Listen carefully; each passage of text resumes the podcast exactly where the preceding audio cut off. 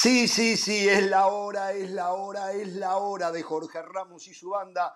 Saludo para todo el país, ¿eh? se viene un programa fantástico en el día de hoy. Perú ya tiene rival en el repechaje entre Conmebol y Asia. El próximo lunes ya Perú se enfrentará a Australia, que hoy derrotó a Emiratos Árabes por dos goles a uno. En un ratito les damos más detalle. Después de unos años de austeridad, el Madrid vuelve a derramar millones para asegurarse la felicidad. Rodrigo Fáez desde Madrid con toda la actualidad blanca. Desde Cancún estará nuestro compañero Marcelino Fernández para ponernos al día con las pretemporadas de cuatro equipos de la Liga MX. El comisionado de la MLS, Don Garber, aclara que la liga no gasta como otros, sino que invierte como pocos. Miguel Herrera vuelve el piojo a apuntar hacia el tri por su mal juego. Un medio mexicano asegura que Guillermo Almada a principios de este año sí recibió una oferta o una llamada, no una oferta, una llamada de la Federación Mexicana de Fútbol. Hernán Pereira sigue recuperándose de COVID, Carolina de las Alas comenzó unos días de vacaciones, así que junto a José del Valle y Richard Méndez los vamos a acompañar tres horas a puro fútbol. Del Valle tranquilito, ¿no? El Madrid vuelve por sus fueros, vuelve a gastar, me imagino que hoy lo va a criticar, ¿no? como Pep Guardiola, que se gasta más de 100 millones, según los informes que llegan ya al Madrid también, gastó por un jugador más de 100 millones y todavía no se sabe lo que el jugador puede rendir. Estamos de acuerdo en eso, ¿no? No, para nada, no estamos de acuerdo. Un abrazo para usted, para Richard. Primero que todo, el Madrid gasta, el Madrid gasta el Madrid gasta porque tiene un presidente que claramente ha trazado una hoja de ruta, un presidente que tiene un proyecto deportivo que va de la mano con lo económico, un equipo que ganó tres títulos de cuatro que disputó la temporada pasada, un equipo que acaba de liberar cerca de 100 millones de dólares en salarios tras las salidas de Gareth Bell, de Marcelo y de Isco, y por eso hay plata para fichar a Chouameni, que, mañana se estaría haciendo oficial. 100 millones por un jugador que todavía no está aprobado. Que haya plata no significa que esté correcto, que esté pagando más de 100 millones por un jugador no probado, aunque parece que es muy bueno. Es la realidad del mercado. Es la realidad del mercado. Ah, Hoy un Por eso Pep Guardiola cuando compró a Grealish, la realidad del mercado inglés. Entonces, no lo critique más o pídale disculpa a Guardiola. Pídale disculpa a Guardiola. No, no, es distinto. Es, distinto porque ah, Grealish, no es titular en la selección eh, de Inglaterra. Eh, Chouameni, ya se perfila para ser. Más allá de que jugó ayer, ya, si mañana en el Mundial. En los últimos partidos. Francia, Chaumeni juega en lugar de Pogba, por ejemplo. Porque más o menos es el lugar de él. Bueno, Hoy, hoy ah, Pogba eh, ocupa un rol, un rol antagónico. Hoy Pogba ha sido suplente en el Manchester United, se le ha pasado lesionado. Eh, lastimosamente está desperdiciando el gran talento que tiene a su disposición. Y lo de Grealish, a ver, eh, era Grealish o Messi, y Guardiola decidió gastarse 120 millones de dólares por Grealish, ¿no? No es que el Madrid tenga, no sé, a, a Chuameni o al mejor mediocampista del mundo gratis, no. No, no, no, es Chuameni. Cuando Pep tiras más de 100 millones por Grealish, justamente es eso, tiró la plata, tira la plata.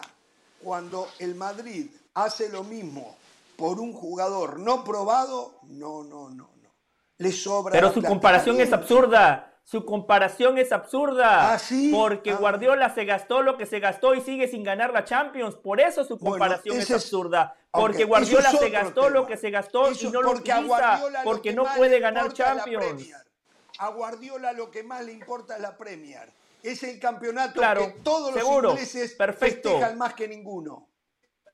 Éxito total entonces para Pep Guardiola, no hay nada que discutirle. Es el amo del fútbol, reinventó el fútbol, que ni juega la Champions porque no es parámetro. Muy bien, Guardiola. Felicidades, claro. Teniendo porristas como usted, Guardiola seguirá siendo el amo y señor del fútbol. Usted, Jorge, nada más le hacen falta los pompones. ¿O no, Richard? Jorge, traiga Señoras pompones. y señores, no me, lo, no, me lo, no me lo involucra Richard en esto que a pesar de ser cliente del Madrid, yo ya eso dije, no tengo ninguna duda, que no ha querido salir del closet todavía, estoy seguro que la concepción periodística de Richard Méndez lo va a llevar a estar encolumnado conmigo.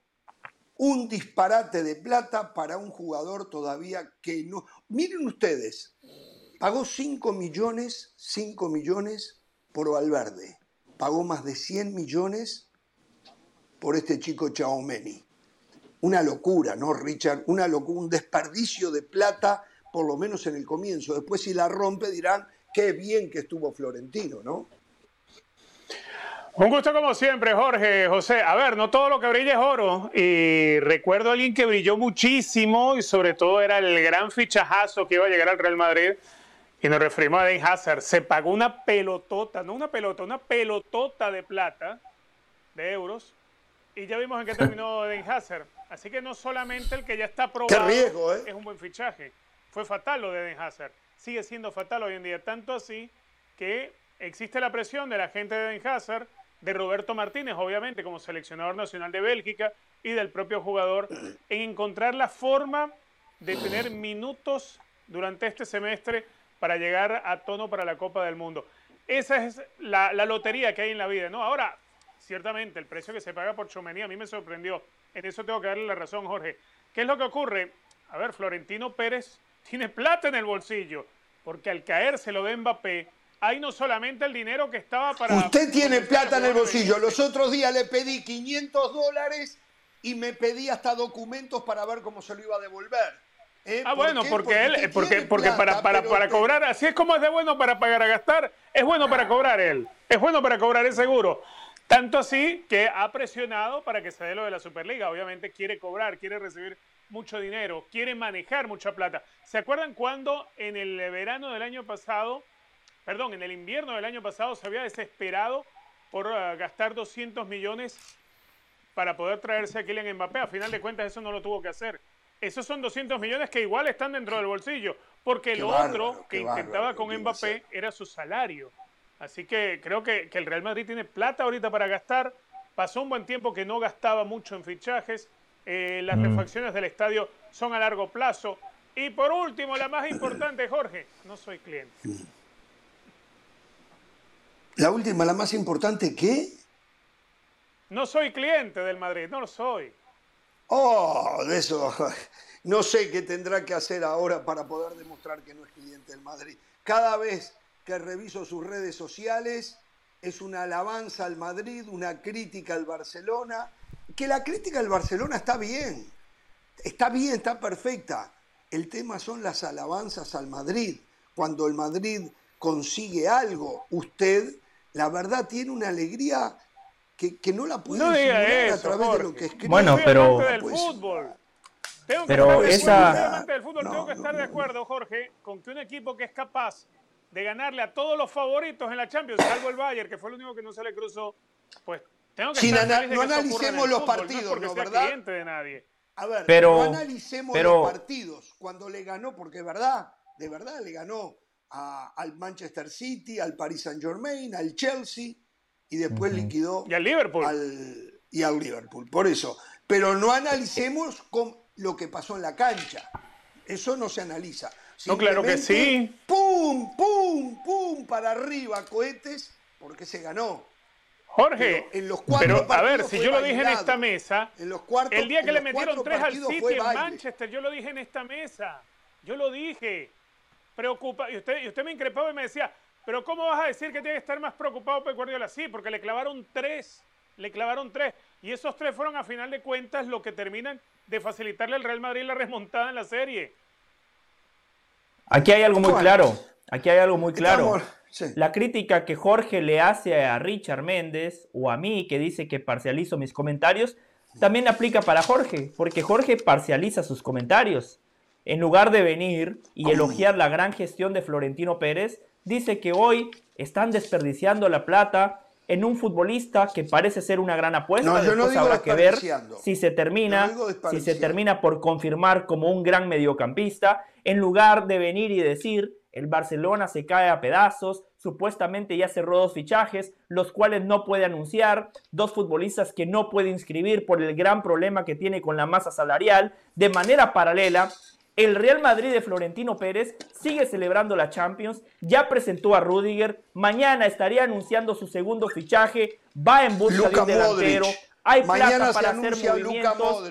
Van a anunciar, van a anunciar la renovación del contrato de Luca Modric. Hay muchísimas cosas para elogiar de Acuérdense de mí, Gabriel Jesús. Pero Jorge se queda callado. Entonces lo que usted dice de nosotros aplica para usted, Jorge. Anti. Si nosotros somos pro, usted es anti. Es exactamente lo mismo. Yo no he visto a Jorge criticando a la porta por engañar a la gente con, hablándole y, eh, metiéndole el cuento de Haaland y todo aquello. Yo no lo he visto usted criticando eso de la porta. Qué raro, ¿no? No, no, no, no. Sí, yo lo he hecho, Richard. Se ve que los días que usted no está en este programa no quiere desperdiciar su tiempo escuchando a Del Valle y a Pereira y a De las Salas y no nos ve entonces yo pago el precio por usted no querer escuchar a los otros tres, pero sí yo lo he dicho. Es más, he dicho que la porta se va a tener que ir. Es más, le pregunté a Moisés Llorén si no se especulaba con que la porta debería renunciar. ¿Se da cuenta? ¿Se da cuenta? Mueva el tarrito, porque le está errando al tarrito. Muévalo más al medio y apunte bien cuando... ¿Me entiende lo que...? No, sí, lo digo. Pero a ver, muchachos, en serio y sacándonos todo esto.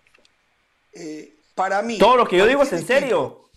Cualquier equipo que vaya y apueste por un chico que jugaba en el o juega en el Mónaco, que no está probado en el gran escenario del fútbol europeo, que empieza a aparecer entre los suplentes de la selección, que está jugando, ayer no jugó Mbappé, por ejemplo, entre otros, eh, no jugó Pogba, por supuesto, eh, empieza a aparecer entre los suplentes de la selección. Pagar, según los informes que nos llegan, en un ratito vamos a tener a Rodri Fáez, pagar o comprometerse a pagar más de 100 millones de euros, en lo personal creo que es descabellado. Descabellado. ¿Qué plata? Porque, porque es el muchachito que está de moda. Debe tener muy buenas condiciones, sin duda. ¿eh? Debe de tener muy buenas condiciones, sin duda. Pero hay muchos jugadores que tienen muy buenas condiciones, pero ese tipo de riesgo es muy difícil de tomarlo, ¿no? Más para un equipo que tiene muchísima deuda, que tiene dinero en cash flow para manejarse, pero repleto de deudas, ¿eh? y, y meterse en un tema como este, porque eh, no sé, si Dios quiere todo va a salir bien. otro, otro chico eh, africano, por cierto, que tiene la nacionalidad francesa, este, pero eh, no sé, a mí me parece un enorme riesgo el que está tomando el Real Madrid. Deben de tener información de los scouts absolutamente comprobadísima, pero yo creo que es un despropósito. Yo creo la Esto es lo que infla el mercado. Esto, si usted paga por un chico que tiene 21 años, más de 100 millones de euros, o 22, si usted paga más de 100 millones de euros por alguien que todavía, reitero, no está aprobado en el concierto del fútbol internacional, bueno, uno de 26, 27, ¿cuánto vale si este chico vale 100 millones de euros, ¿cuánto vale Federico Valverde hoy en día? ¿Cuánto vale? ¿150 entonces? Sí, eso debería valer siempre y cuando haya una oferta. El mercado no se... ¿Cuánto vale Pedri? ¿Cuánto vale Pedri ya? O Gaby con selección ah, española titular pero, pero el mercado, el mercado pero el, mercado es oferta y demanda. El mercado es oferta y demanda. Real Madrid contribuye siempre a inflar el mercado. Eso es lo que Pero no solo del Real Madrid, de estos equipos que quieren a través de comprar la felicidad, no siempre lo logran, eh, pagar esa cantidad de plata. Y no solo el Madrid, ¿eh? Si Barcelona pudiese, hacía lo mismo, ¿eh? Liverpool, que es el más recatado, eh, no llegó a la plata que pagó el, Madrid, pero aparte el jugador quería ir al Madrid. Pero Liverpool como que ya empieza a salir. Pero, pero, pero, pero, pero Jorge. Por Darwin Núñez, una locura. Una, porque Darwin pero, pero, Núñez Jorge, entra en esa categoría de Choumeni, ¿eh? Pero, pero eh, entendamos algo, entendamos algo. El Real Madrid paga 5 millones de euros o de dólares por Federico Valverde. ¿Eso es lo que vale Federico Valverde? No, seguramente valía mucho más, pero es una realidad del mercado. La necesidad que tienen los equipos uruguayos de vender hace que los futbolistas, por una módica suma, terminen siendo traspasados a equipos europeos. La realidad del Mónaco es distinta. Tiene plata. Encima, saben que el Real Madrid tiene plata por lo que decía Richard. No pudieron fichar a Mbappé. Hay dinero en caja. El Madrid tiene necesidad de fichar un mediocampista tiene 22 años y de los últimos cuatro partidos con Francia, la selección campeona del mundo, en tres de ellos ha sido titular. Va a estar en el Mundial de Qatar. Buen presente, un mejor futuro. Puede jugar en la posición de Casemiro. Puede también jugar como interior, polivalente. Cuando usted pone todo eso en el mercado, Jorge, o en la balanza, 80 millones de euros no suena tan descabellado como usted lo presenta. No hubiese ido por eso, también, ¿no? el de River de Argentina muchísimo menos dinero y seguramente con mucha más experiencia, con mucha más experiencia y seguramente de un nivel parecido. Sí. hay algo, Jorge. Eh, a ver, mm. cuando Ronald Araujo es fichado de Boston River al Barcelona, ah, no. pagan por él 175 mil euros. Claro. 175 mil euros, ni siquiera los, los 5 millones de Fede Valverde. Digo para, para comparar jugadores uruguayos que llegan ambos a, a grandes equipos de la Liga Española. Hoy en día en el Real Madrid hay una necesidad de rejuvenecer esa zona del campo. y lo está haciendo bien. Luka ¿eh? Modric, Casemiro. Claro, ya llegó Camavinga. Camavinga con 19 años, por debajo de Choumeni. Choumeni es alguien que juega de interior, que juega también de 5. E, está tratando de rejuvenecer ese sector de la cancha. Yo lo, a ver, he inflado el precio? Probablemente sí, probablemente sí. Pero es, es, parte también de la dinámica del mercado y de la necesidad del Real Madrid. El Real Madrid necesita rejuvenecer el equipo y eso lo sabe Florentino. Ahora, que ha sido Florentino el responsable de que también este equipo llegue a estas alturas y el equipo se le ha ido envejeciendo. Salvo casos como el de Fede Valverde, Vinicius, Rodrigo, pero de muy poquito, muy lento el rejuvenecimiento del Real Madrid. Es muy lento. Bueno, eh, vamos a ver, en un ratito viene Rodri Fáez yo lo que digo es, muchachos, mayor cordura, ¿no?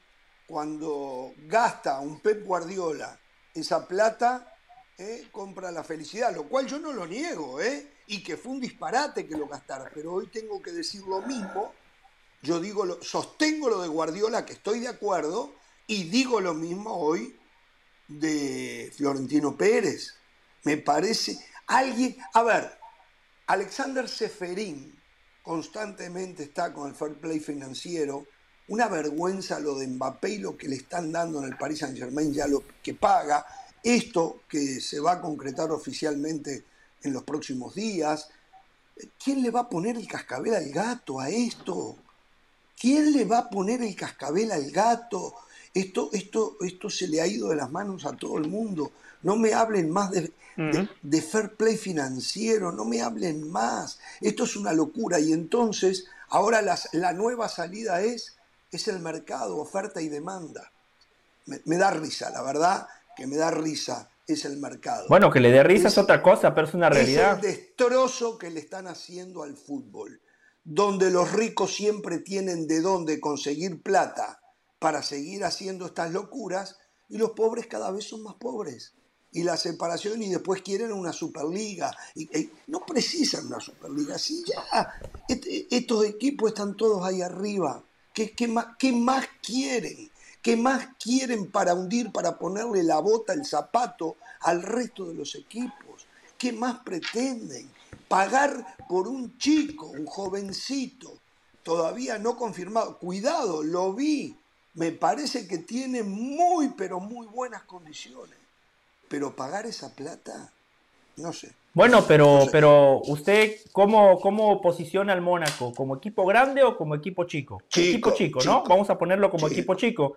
Bueno, hoy gracias al Real Madrid. Un ruso perfecto. millonario eh, que, se tuvo que divorciar y le tuvo que dar como 200 millones de euros a su ex esposa y seguramente eso, eh, por cierto, eso le pasó, le pasó a Mayorga. Eh, eso le pasó a Mayorga también, exactamente. Claro. su yerno es pero, pero lo que voy, Jorge. Del Mónaco. Ah. Ah, mire, buen dato. Ah, es cierto, usted nos ah, había comentado. Sí, sí, sí, lo recuerdo. Jorge, bueno, el Mónaco, un equipo mediano, mm. un equipo mediano, va a tener 80 millones de euros para fichar, porque son 80 millones de euros más 20 en variables, ¿no? Esos 20 tienen que cumplirse ciertos objetivos para que el Mónaco pueda cobrar la totalidad de la plata, pero, son 80 millones de euros fijos. equipos del nivel del Mónaco que van a quedar retrasados. Esa es la verdad. Pero mire, mire el negocio que hizo el Mónaco, porque hace un par de años pagaron 18 millones por Choumeny 18 millones al Girondín de Bordeaux. Mire el negocio que mm. está haciendo en dos años. Y no estamos hablando de un jugador que es goleador, ni mucho menos. Un buen interior, un buen volante de recuperación. Miren qué lindo lo que, me dice. Que es rápido, que es inteligente, pero y estos fenómenos de los Florentino Pérez, de los Joan Laporta, ¿cuándo se van a dar cuenta y van a buscar al jugador cuando cuesta 18 y no cuando cuesta ciento y pico? O sea. bueno, lo hicieron, ¿no? Araujo con el Barça, Valverde con el Madrid. Eh, es verdad, es verdad, es verdad, es verdad.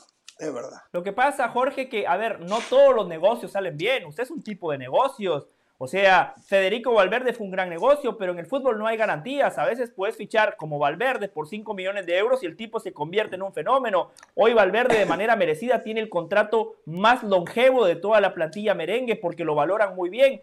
Chuameni va a pagar 80 millones de euros.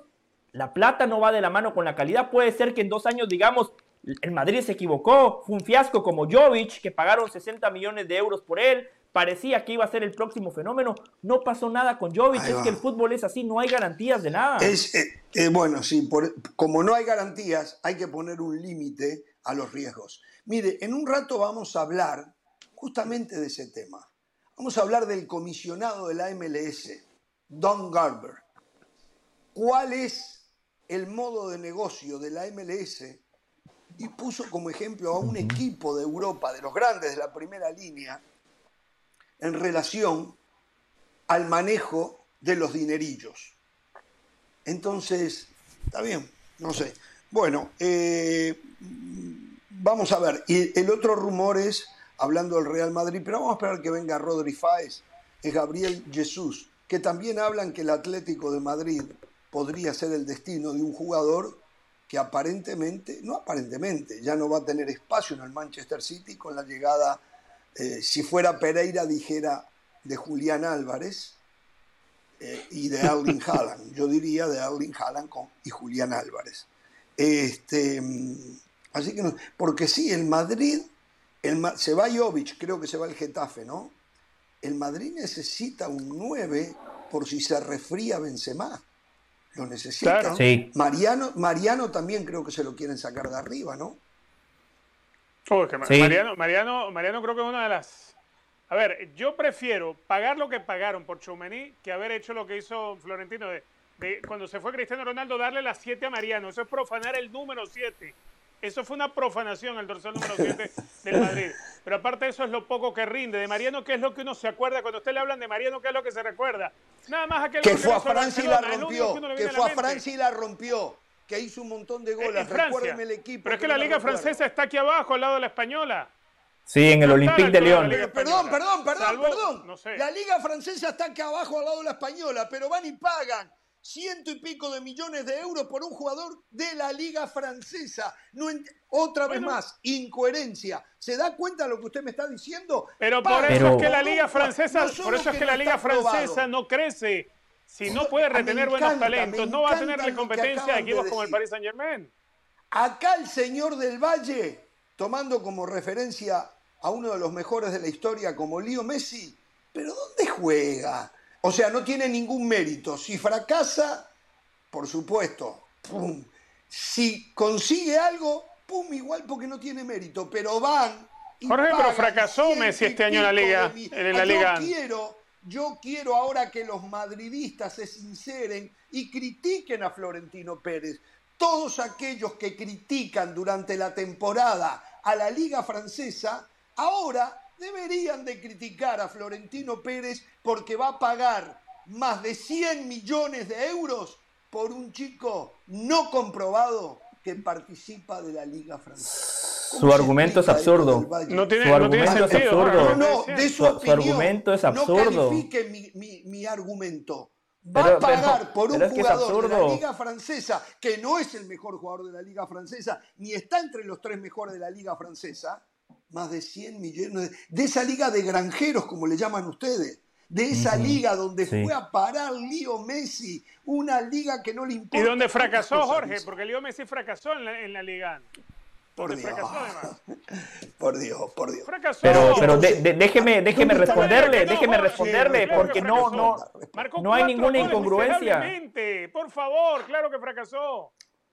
A ver, eh, la Liga de Francia sí es una liga que está lejos de la élite, es una liga de segunda, diagonal, tercera categoría, pero Mbappé hoy por hoy es uno de los mejores futbolistas del planeta Tierra. Nadie discute a Neymar, nadie discute a Messi. Por ejemplo, la, la Bundesliga tampoco es una superliga, pero nadie discute a Haaland. Así que su argumento de que si criticamos la liga, por ende los futbolistas que juegan en esa liga son malos o no valen lo no, que No, pero si pasan criticando los que consiguen algo en esa liga, con excepción de Mbappé, que seguramente ahora va a cambiar. ¿eh? Una vez que Mbappé les dio la espalda y les dijo vayan para allá, ¿eh? seguramente ahora también lo van a empezar a criticar a Mbappé. Esa es la verdad. No, estoy esperando el tiempo nomás, ¿eh? Entonces, en esa misma liga que no tiene ningún valor lo que se consiga, no tiene ningún valor, ahora ustedes pagan por un jugador más de 100 millones Pero de es que no tiene nada que ver, no tiene nada que ver una cosa no con la otra. No, No para nada. Mire, al Ah. Paris Saint Germain, yo al menos catalogo su temporada como un fracaso porque yo soy congruente. Porque en Champions, que para mí es el verdadero parámetro, no dieron la talla. Solo Mbappé se mostró. Mbappé jugó solito contra el Madrid porque los sudamericanos, Messi, Neymar, al campeón del mundo lo dejaron morir solo. Eh, Mbappé, pobrecito, juega con una joroba porque en la espalda ahí lleva cargando a Messi y a Neymar. Ahí está, Entonces ¿ves? yo Ahí por lo menos soy Ahí está. regular y congruente con mis comentarios. O sea, Jorge, perdóneme, pero usted está no orinando fuera del tarro. La verdad que usted ni siquiera. Qué- no, no, no. La verdad no hay ni, ni, una siquiera lo ve para describir sus comentarios. Exactamente. Qué bárbaro, qué bárbaro. Bueno, lo cierto es, si usted no entendió nada, amigo televidente, si usted es uno de los 22 millones que nos está mirando en estos momentos, le decimos que la noticia de diferentes eh, fuentes es que Aurelien, ¿cómo se pronuncia el nombre? Chauameni, Chauameni, Chaumení. Chaumeni, tiene ya un arreglo, inclusive el club de donde proviene, el Mónaco, ya hay un arreglo verbal, jugador y club con Real Madrid, y el futbolista va a ser jugador para esta próxima temporada de la Casa Blanca. Por supuesto, están en los contratos de ida y vuelta, por supuesto, van a buscar la manera de anunciarlo en un momento donde haya poco, que nada distraiga la atención de la noticia, ¿eh? y, y bueno, habrá que esperar unos días más. Mañana tengo entendido, y se lo vamos a preguntar a Rodrigo, mañana se anunciaría la extensión del contrato por un año más de Luka Modric. Desde lo estrictamente futbolístico, dejemos el dinero de lado, ¿eh? Desde lo Ah, estrictamente qué bueno. futbolístico, muy inteligente de lo de Florentino Pérez. Ya tiene el medio campo, que lo veníamos señalando que estaba envejeciendo o está envejecido, tiene el nuevo medio campo.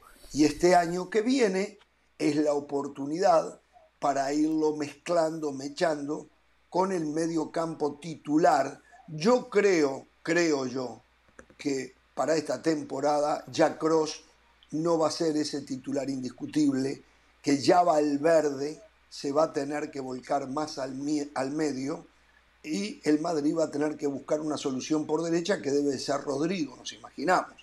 Entonces, pero Camavinga va a haber más minutos y aparecerá este chico Chaguameni, que si juega un buen partido veremos los títulos de los periódicos en Madrid, eh, donde seguramente lo candidatean al balón de oro hacia fin de año, tal vez peleándoselo a Mbappé de nuevo o a Vinicius. Ustedes saben todo el mercado, cómo lo manejan eh, ciertos medios de comunicación. Este, pero muy inteligente de Florentino Pérez, ¿eh? identifica dónde están ah, los problemas, por fin. ayudado por, por Carleto Ancelotti seguramente, y bueno, lo único que claro, es fácil identificar y solucionar los problemas deportivos tirando mantequilla, tirando, abriendo la ventana y haciendo así con los euros, ¿no? Eso es mucho más fácil es muchísimo más fácil. Por fin. Claro, cuando se le Por fin se dio cuenta. Por fin reconoce la buena gestión de Florentino. Durante los últimos meses hemos venido señalando el Masters eh, en deportes y en economía que está ofreciendo el presidente del Real Madrid, porque eh, eso de que nada más tira el dinero no aplica. El Madrid fichó a Rudiger gratis, costo cero. Y para mí es un gran fichaje porque le va a, costar 40, 50 millones, ¿eh? igual. Bueno, no le va a costar claro, 40 con, pero, bonos y todo. Pero se, bueno, desde lo deportivo, ¿no? Para mí es un gran fichaje porque va a generar competencia interna, porque va a competir con Militao y con David Álava en la central, que además, con la llegada de Rudiger, asumiendo que Nacho continúa en el conjunto merengue, la llegada del alemán también le genera competencia a Mendy por izquierda, porque David Álava también puede jugar en esa lateral. posición.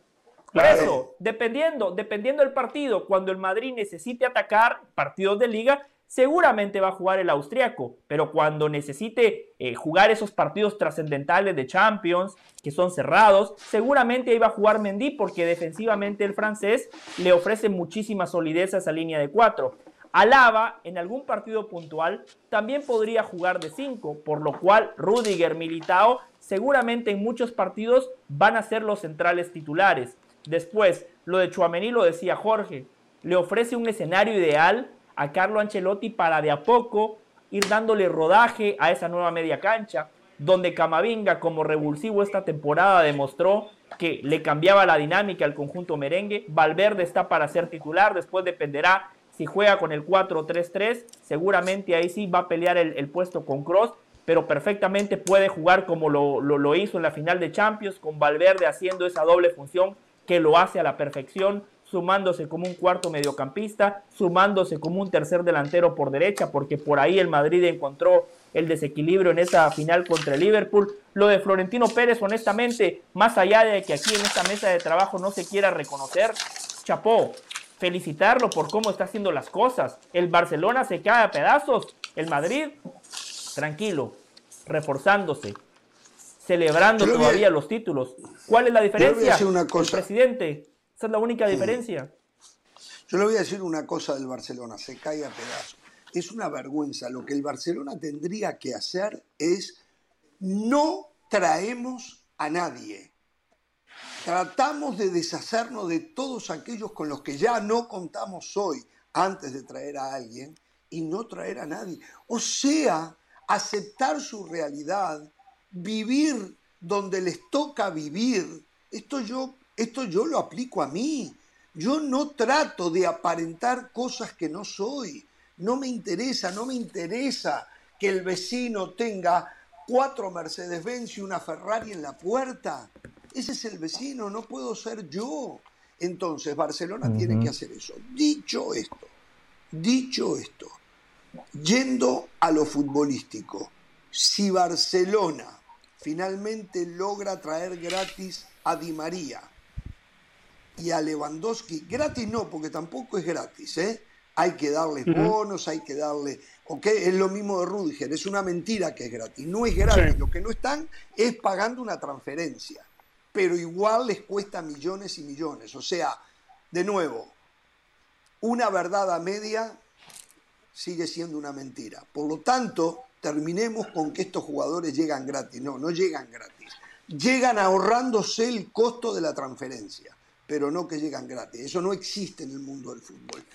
Si traen a Di María, traen a Lewandowski, recuperan a Ansu Fati, y bueno, yo dudo que haya una mejor delantera que esa en el fútbol español e inclusive en el fútbol europeo. ¿eh? Están viviendo una realidad que no les corresponde, ¿eh? están viviendo una mentira. Barcelona no tiene cómo pagar a Lewandowski.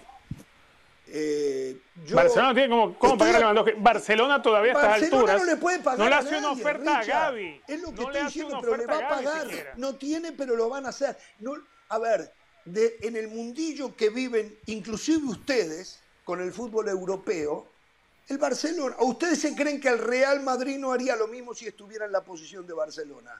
Igual, seguirían aparentando. Es que yo creo que el Real Madrid difícilmente llegue a la posición de Barcelona, porque la posición de Barcelona es por haber andado de, soltar la plata que te pidieran los jugadores con tal de, de mantener vacas sagradas. Y Barcelona no se preparó nunca para este momento. No se preparó y hoy en día le está pasando factura. Bueno, yo estoy seguro, que el Madrid no sé cuánto preparado está. Lo que yo insisto, el Madrid está repleto de deudas. Pero, es que el Real Madrid pasó casi dos años que no fichaba. ¿Qué importa eso? ¿Qué importa? Tiene unos compromisos asombrosos sin tener el respaldo de los equipos estados. no tiene el respaldo que tiene el Paris Saint Germain, el Manchester City, el Newcastle ahora, el Chelsea. No tiene ese respaldo el Madrid tampoco. Entonces, hay deudas y compromisos, hay deudas y compromisos que en una mala temporada futbolística se puede, se pueden realmente incrementar los problemas. Si Vamos Barcelona a volver al está ¿eh? inventando el, día, el, día de la caimanera en el Camp Nou cobrando 300 euros por jugador. O sea, sí. no lo entendí. ¿Cómo, cómo, cómo? El Barcelona está buscando sacar plata de todos lados, tanto así que se inventaron la semana esta en la que cualquiera va y se mete y juega un picadito, una cascarita allí en el campo. Ah, bueno, ya lo hablamos de ese tema también. Sí, sí, sí, sí, sí. Vamos a ver si José del Valle quisiera por ejemplo, ir a, al Camp Nou a jugar un picadito allí, solo para recordarse la etapa de Pep Guardiola al frente del Barcelona y los bailes que se comían algunos. Bueno, pero cuando usted le iba al Barça, ¿no? Cuando usted compraba playeras del Barça, qué época aquella. Nunca, sí, para mi nieto sí. Eh, y la seguiría comprando. Lo que pasa es que a mi nieto ya ni eso le interesa.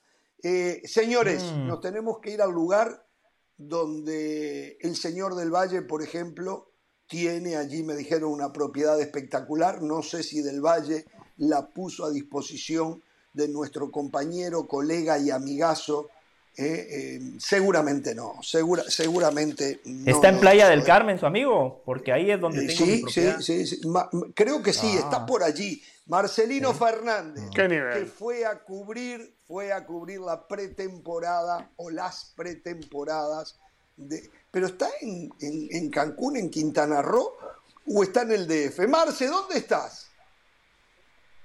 Saludos Jorge, un gusto estar con ustedes. Eh, ahora estamos en la Riviera Maya, estamos en el hotel de ah. concentración de Cruz Azul. Eh, no sabía, no tenía conocimiento de que el señor José del Valle tenía una propiedad por acá. Hasta ahora me voy enterando. Y lo peor del caso es que no, no la ha puesto a disposición para que podamos disfrutarla eh, en los tiempos que tengamos libres durante toda esta semana. Eh, José del Valle ahí por ahí escuché que tiene una propiedad en Playa del Carmen. Justo estamos nosotros hospedados en Playa del Carmen, aunque Cruz Azul está una media hora más. Te cuento, te doy más datos. Maya realizando esta esta pretemporada.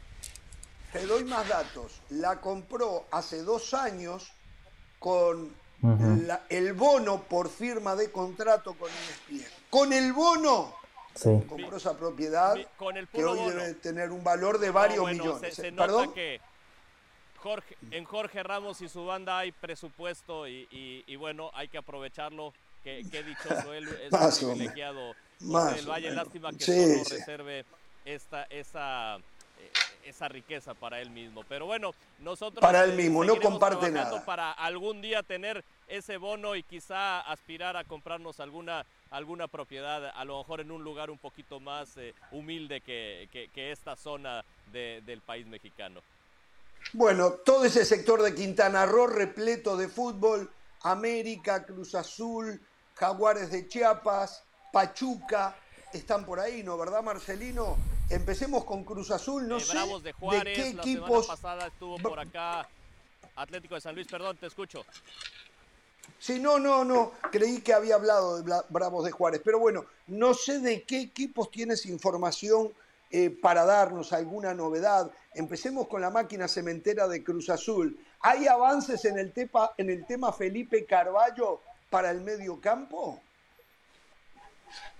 Por el momento no. Bueno, de hecho, Jorge, eh, Jaime Ordiales no está, no viajó con el equipo porque justo está tratando de arreglar todos los temas. Cruz Azul tiene cuatro plazas de jugadores no formados en México. Está por ahí la opción de Felipe Carballo, está también la opción de Carlos González, un jugador que les interesa mucho, pero que a la par está siendo pretendido por otros clubes del fútbol mexicano, por lo tanto esto ha eh, entorpecido o em, de alguna manera detenido las negociaciones, los avances que se pueden dar. Es una prioridad para Cruz Azul eh, buscar ese centro delantero, ese killer que les pueda dar mejores opciones para el próximo campeonato y han puesto sus ojos en Carlos González. A la par estaba el Toluca, eh, equipo que también estaba muy interesado.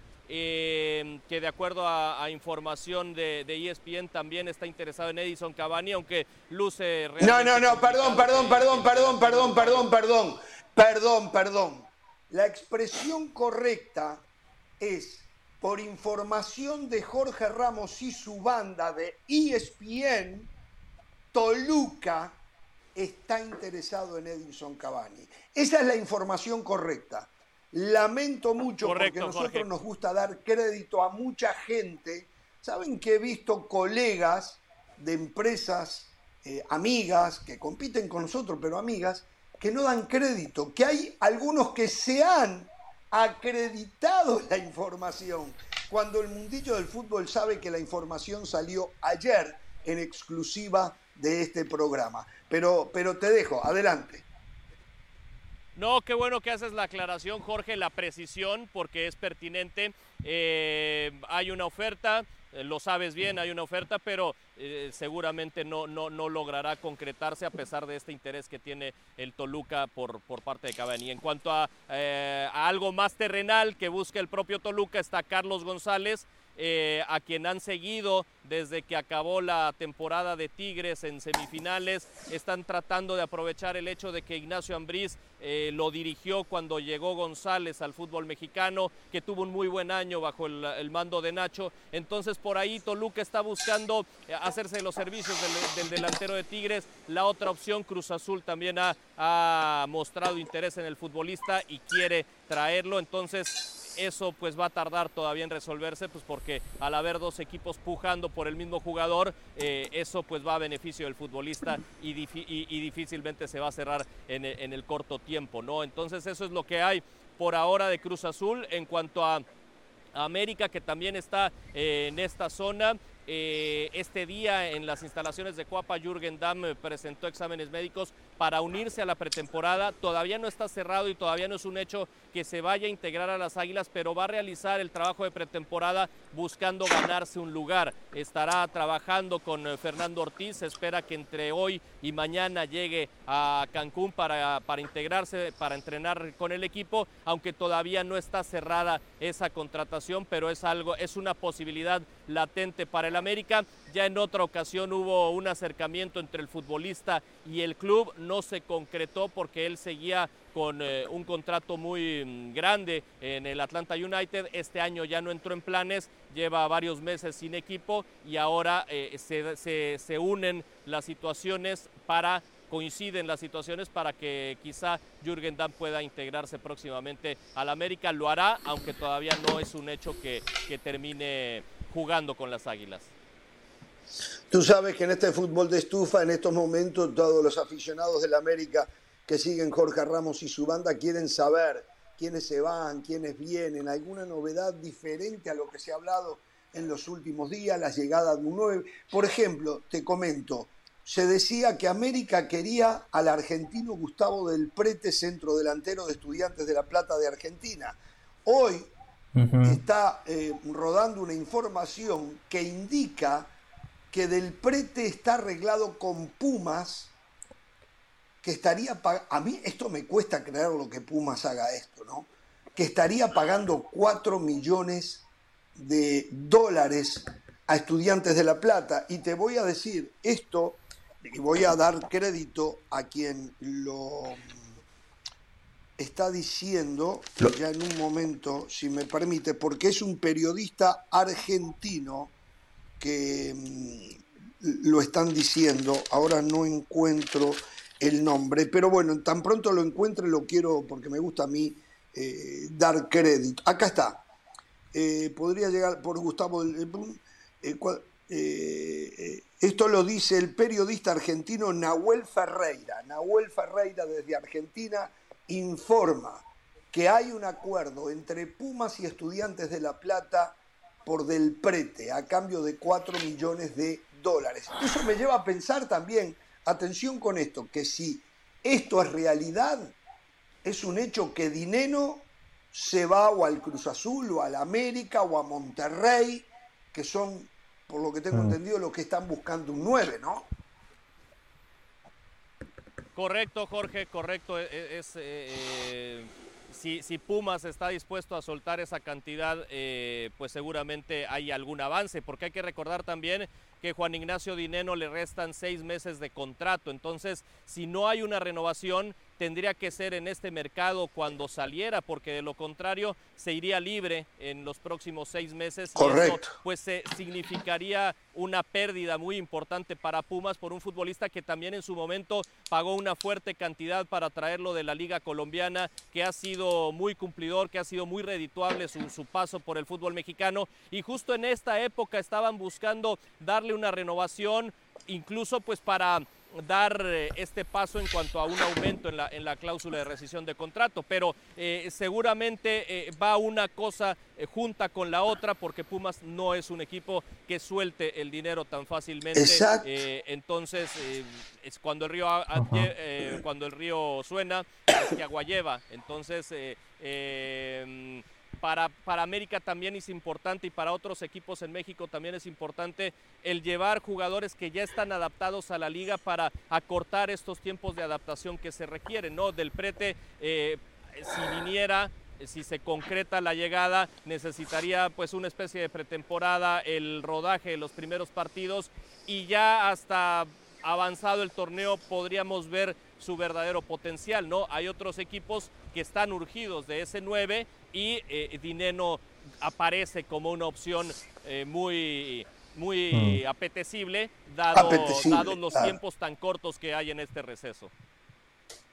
Perfecto, entonces, bueno, eh, no hay muchas novedades. por el lado de Bravos de Juárez, por el lado de Pachuca, ¿tienes algo también por allí? Juárez parece que ha abierto un poco la chequera, ¿no? Que estaría disponible abrir la chequera para, para darle a Cristante un plantel eh, que pueda tener otras pretensiones en relación a lo que pasó el torneo anterior. Justo lo platicábamos esta mañana con Hernán Cristante, Jorge, tuvimos una entrevista con él, le preguntábamos específicamente por los casos de Alfredo Talavera y el venezolano Darwin Machís. Eh, los dos están todavía en pláticas, están en conversaciones, pero no se han cerrado. Él decía, ya los quisiera tener aquí para trabajar desde el día uno lo más pronto posible, pero pues es algo que aunque me inquieta no me compete y deja todo eso en manos de la directiva. Juárez está necesitado de reforzar el plantel para eh, evadir nuevamente este pago de multa. Llevan dos de forma consecutiva, una por ser el antepenúltimo, otra por ser el último y en caso de que se repitiera este año habría otra penalización de acuerdo al reglamento si quedara en el último lugar. Entonces es ahí la urgencia que tiene Juárez para comenzar a funcionar desde el principio y es importante para ellos la, llegada pronta de refuerzos, pero todavía se mantienen en conversaciones y eh, con, otros jugadores que, están buscando. En cuanto a Pachuca, ellos están en Estados Unidos, ellos viajaron para realizar algunos eh, partidos, este lunes regresaron al eh, trabajo y rápidamente se trasladaron a Estados Unidos para realizar la, la pretemporada allá con algunos partidos amistosos que tienen programados. Perfecto.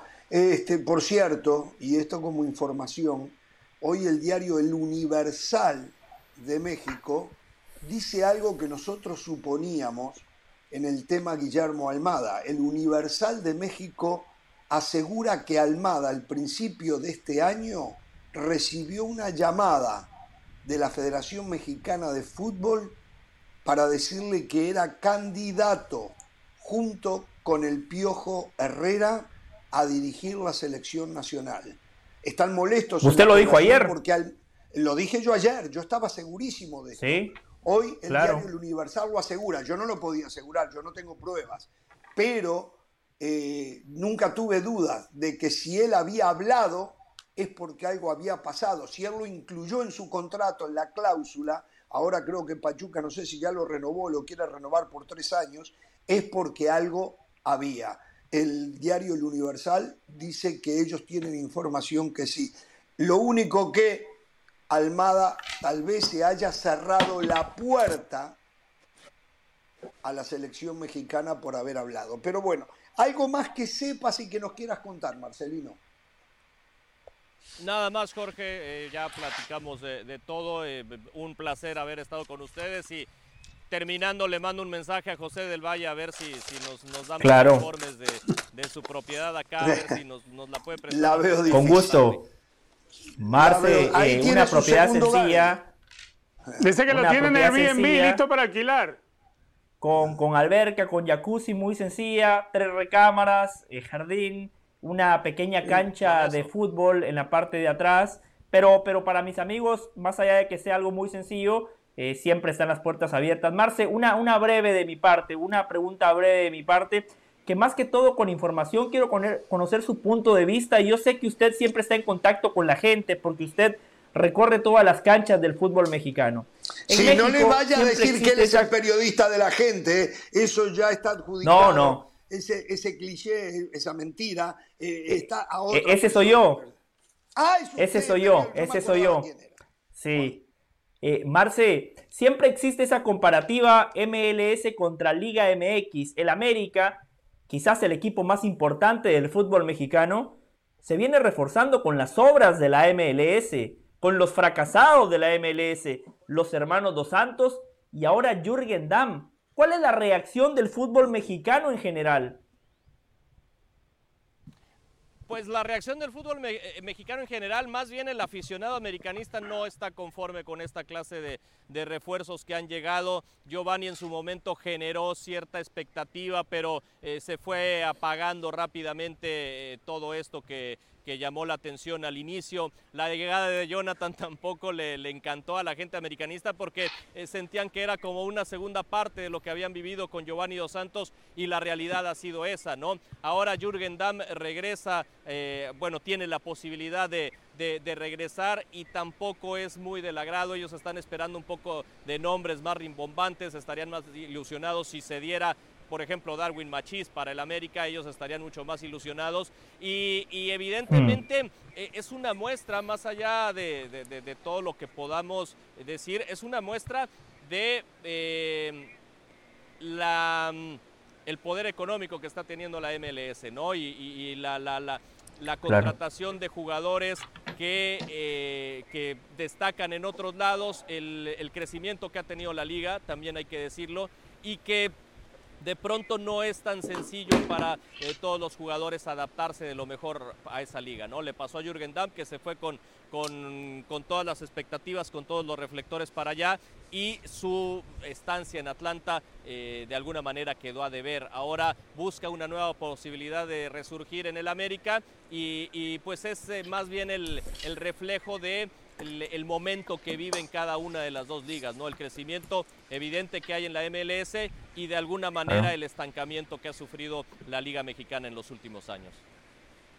Marcelino, una cortita y al pie. Ah, perdón, perdón, Richard, sí. Sí, eh, una cortita y al pie, Marcelino. Con la situación que se ha presentado con Berterame, a tu juicio, a tu criterio, ¿va a llegar a Monterrey? ¿Va a llegar a la América? ¿Va a llegar a la máquina? O simplemente se va para Europa? La prioridad del futbolista es ir a Europa, eso es lo que él está buscando. Eh, y su pase se tiene que negociar con el Atlético de Madrid. Entonces, eh, no lo veo tan sencillo de que se quede en México si, si tienen que ir hacia esa escala y sobre todo si eh, la intención del futbolista es emigrar al fútbol europeo. A mí me parece que a título personal, que, finalmente se va a quedar en San Luis y va a buscar en algún momento eh, emigrar al fútbol europeo. Dadas estas situaciones, eh, veo complicado que pueda en, en, un mercado próximo cambiar de equipo, sobre todo porque estos equipos también están buscando otras opciones. Un abrazo, ahora sí, el agradecimiento por recibirnos, por permitirnos contactarte eh, anda a un lugar donde te puedas refrescar un poco porque el calor y la humedad ahí debe ser impresionante también, ah. ¿no? Eh, sí, está fuerte, está fuerte el calor, pero un placer estar con ustedes, amigos. Les mando un fuerte abrazo. Marcelino Fernández junto a los equipos que están en pretemporada en la Riviera Maya, en toda la zona de Quintana Roo, allí. Y bueno, este, en fin, eh, vamos a ver si cualquier día de esto nos trae una entrevista. ¿Eh? Em, nos cuenta, recién Por cierto, usted en la gira que hizo siguiendo Uruguay, cero entrevistas, ¿eh? Cero entrevistas. Eh, sí, no se me antojó. Al fin y al cabo conseguí, ah, hablé con Araujo, hablé con Diego Alonso, usted no trajo a nadie, Pereira se había comprometido desde Londres con Lío Messi y Lionel Scaloni, no trajo a nadie, ya me tienen cansado soy únicamente yo el que sostengo. ¿Usted a quién trajo de entrevista desde Panamá? Bueno. ¿A quién? Traje, de España le traje a Javier Tebas, el presidente de la liga. Conseguí una exclusiva con Miquel Arriola y de Panamá. y de Panamá. Cuando dijo que el Tata Martino llegaba a dirigir a México y todavía vive con eso. ¿Usted está igual que él? En Panamá traje, traje a Juancho Villaverde. ¿O no, ah, Richard? el líder de opinión en Panamá, Juancho Villaverde. es verdad, es verdad, Jorge. Aquí tuvimos a, Juancho. Usted estaba, usted estaba ya llevando sol como una teja esperando para el partido de México y Uruguay. hablando de calor, muchachos eh, digo, vivimos en Miami, el calor y en la humedad es insoportable. Pero la verdad que admiro a nuestra gente que está en Arizona y tienen aquellos que tienen que estar expuestos al calor. Es una cosa. Una noche, era nueve y media de la noche, más o menos, hora de eh, Phoenix. Estábamos en Picante con, Mauricio Imay y con eh, David Feitelson. No, no, no, no, no lo que se suda, el pelo todo empapado, camisa, mm. todo, es la verdad. La gente que y, y, Faitelson sudó un poquito más porque le tenía que sostener el micrófono a usted. Me imagino que ese desgaste físico lleva a que el nivel de sudoración sea superior. ¿Cómo le va a faltar respeto? Hacía falta eso. Es cierto, él me lo agarraba, pero digo, usted tenía que puntualizarlo. Tenía que extenderlo a través de la gente que lo sigue a usted en las redes sociales. Eh, del Valle, a veces piense un poquito, piense como dice Pereira. Yo siempre pienso. Lo puso de esa manera. Eh, ese es uno de los acuerdos que yo tengo con ESPN. Cuando salimos de gira y está Faitelson, Faitelson me lo agarra, me sostiene el micrófono. Mm. Este, pero no, tenía que haberlo expuesto así. No, es un chiste. ¿eh? Bueno, señores, vamos a hacer una pausa. Estamos esperando a Rodrigo Fáez. Hay muchísimo. Eh, Rodri se viene ya, me dicen. Perfecto. Vamos a ir al Bobo B, como decía mi amigo. este, ay, se me fue. Dairon es Mori. Dairon es Mori, al Bobé, al Bobé. Vamos a la pausa y al Bobé. Rodri Fáez desde Madrid. Y bueno, para llenarle el corazón a Richard Méndez a José del Valle con toda la información de la Casa Blanca. Volvemos.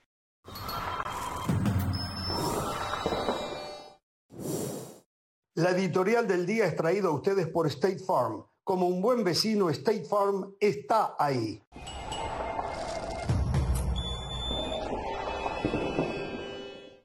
Seguimos en Jorge Ramos y su banda. Recuerden que ESPN Plus tiene todo lo mejor del mundo del deporte. Vamos ahora con otros deportes, con Sebastián Martínez Christensen que nos trae todas las novedades. Adelante, Seba. Seguimos con todos ustedes aquí en ESPN Plus. Ya estamos en Boston, en el TD Garden, sede del juego número 3 de las finales de la NBA que ustedes podrán disfrutar por las distintas plataformas de ESPN el día de mañana a partir de las 9 de la noche, horario del este, 6 de la tarde en el Pacífico. Y para Boston todo se trata de limitar las pérdidas de balón. Claro está que ha sido un problema para ellos a lo largo de estos playoffs. Cuando tienen más de 15 pérdidas, el récord de los Celtics es de 0 y 5. En contraposición, cuando tienen menos de 15 pérdidas, su registro es de 13 y 2. Cometieron 19 de ellas en el partido número 2 que a la postre terminaron en 33 puntos de los Warriors y allí se empezó a definir el partido. En parte creo que Boston se olvidó de su identidad, un poco teniendo en cuenta que Jason Tatum quiso tener más agresividad después de su mal día tirando la bola en el primer partido y creo que se olvidaron de compartir la pelota. Por eso vimos tanta pasividad por parte de los jugadores secundarios no llamados Jason Tatum, no llamados Jalen Brown. Incluso Marcus Smart tuvo apenas seis tiros. Al Horford tuvo apenas cuatro. Grant Williams tuvo apenas dos. Y esa tendencia tiene que cambiar. Tuve la oportunidad de conversar con Grant Williams, quien me comentaba que necesitan espacios más eficientes del costado ofensivo y sin embargo, si ellos tienen los espacios eficaces, sienten que van a tener una mejor calidad de tiros. En parte, Jason Tatum decía que tienen que hacer el pase extra. Quizás dejar pasar el tiro bueno para buscar el tiro excelente y con esa calidad de tiros el resto aparecerá solo. En cuanto a Ime se refiere, el entrenador del equipo de Boston está centrado más que nada en la actitud, por supuesto en las pérdidas también, pero en la actitud quiere que salgan con mayor intensidad defensiva. Siente que los Warriors tuvieron la mayor intensidad en el segundo partido y a partir de allí se explica el resultado que tuvieron en el segundo juego. Más allá de no mostrar su mejor versión en el segundo partido en San Francisco, Boston se queda con un buen sabor de boca porque vuelve a su casa frente a sus fanáticos el primer partido de finales aquí en Boston en 12 años y la realidad es que recuperaron la ventaja de la localía. Ahora será cuestión de ver si pueden hacer los deberes y ganar los próximos dos en este estadio. Recuerden que el juego número 3 de las finales de la NBA ustedes lo pueden disfrutar por las distintas plataformas de ESPN este miércoles 9 de la noche horario del este, 6 de la tarde en el Pacífico. Ahora regresamos con ustedes a Jorge Ramos, a su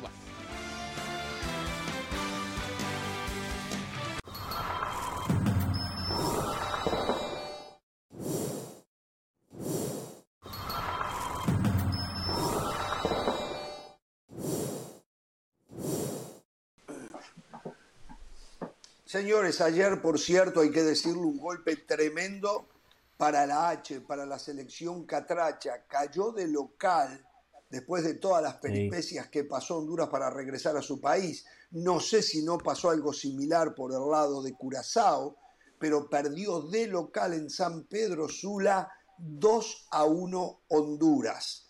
Queda tambaleando, ¿no? Porque aparte Canadá no ha debutado todavía eh, habrá que ver qué es lo que pasa. Eso por un lado. Lo otro, el diario. Déjeme, déjeme decirle algo breve. Sí. Breve sobre ya tenemos a Rodri Fáez, sí. Sí, con el saludo para Rodri también. Eh, solo breve, Jorge.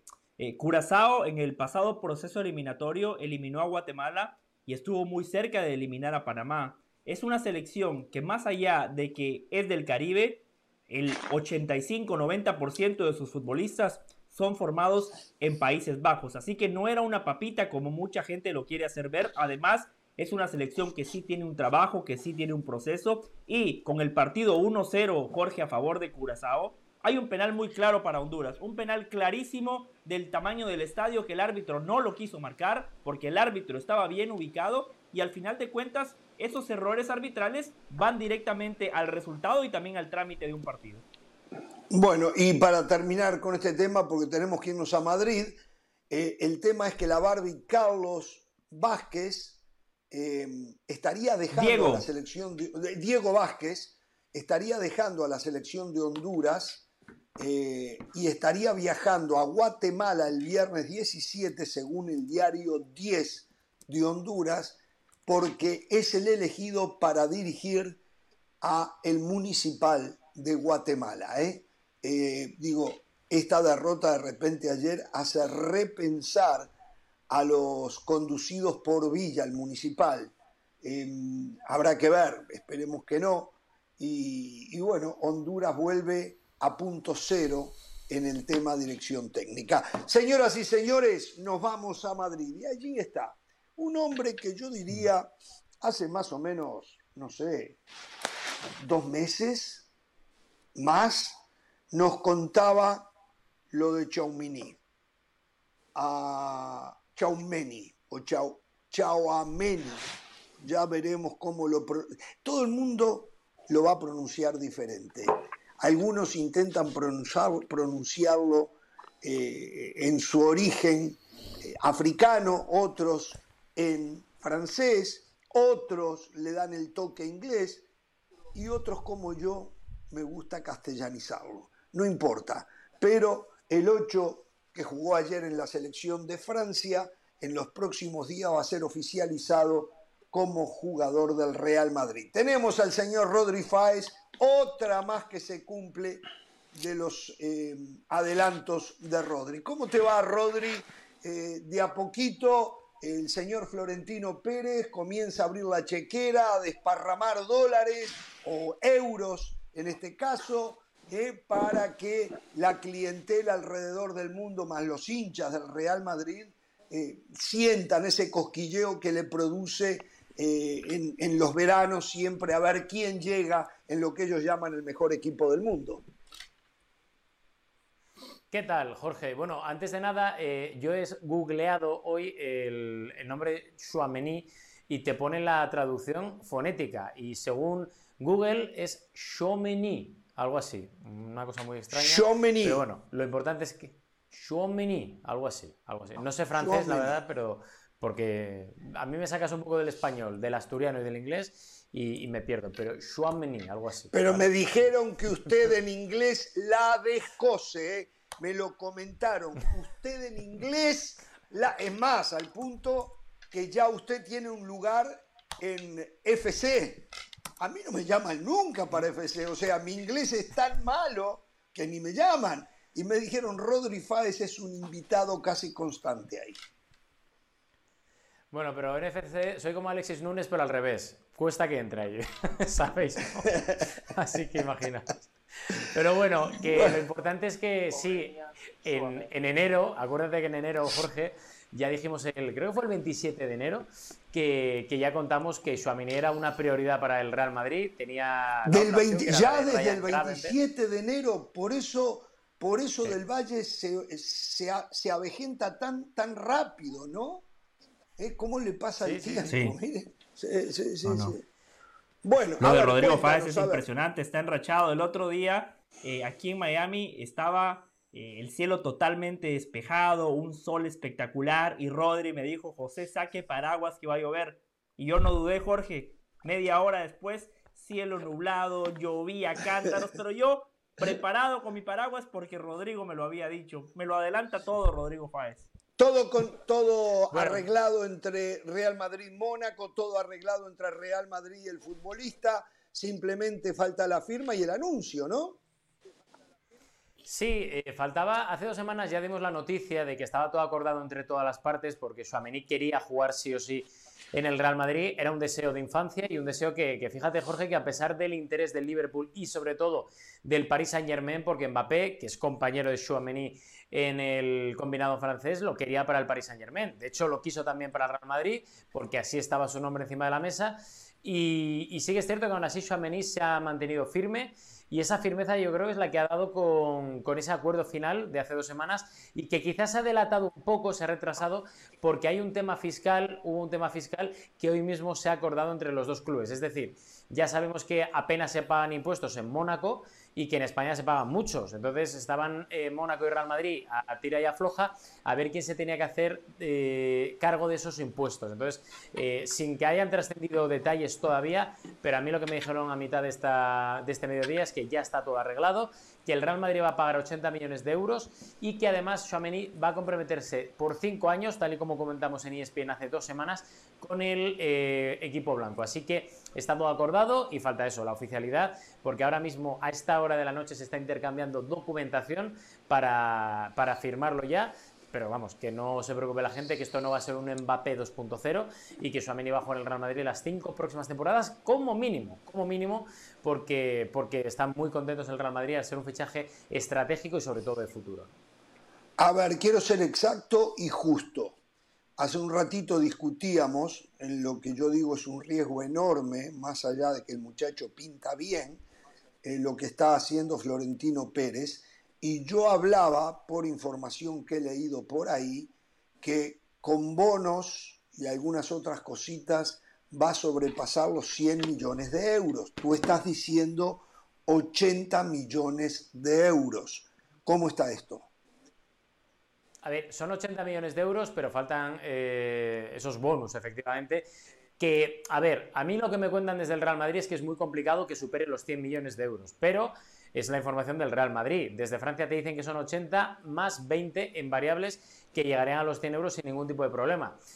Eh, son detalles o flecos que van a trascender en los próximos días y de los cuales informaremos, pero lo que está claro es que las dos partes te dicen que 80 millones de euros seguro y que a partir de ahí las variables pueden ser más o menos, eh, depende de si hablas con España o con Francia, pero que van a ser 80 millones de euros tal y como informamos, como mínimo seguro, 100%, y a partir de ahí, sobre todo vamos a ver el tema de la fiscalidad que si al Real Madrid le toca pagar los impuestos, sí que va a llegar a los 100 millones de euros sin problemas. Y si no le van a tocar pagar los impuestos y los paga finalmente el Mónaco, pues...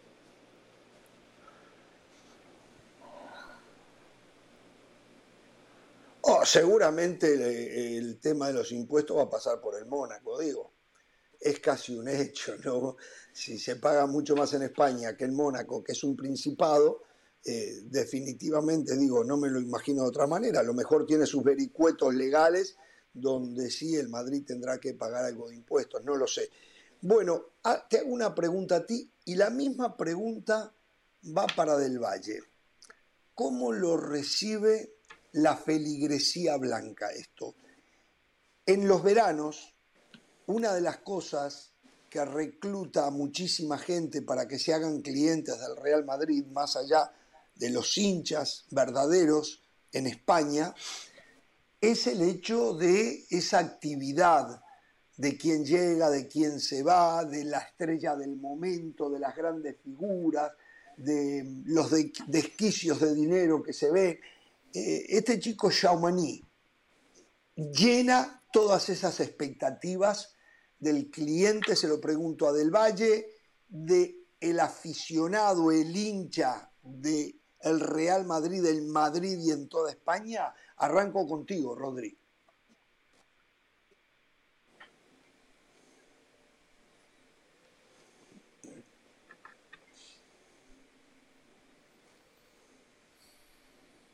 Pasión, determinación y constancia es lo que te hace campeón y mantiene tu actitud de ride or die baby.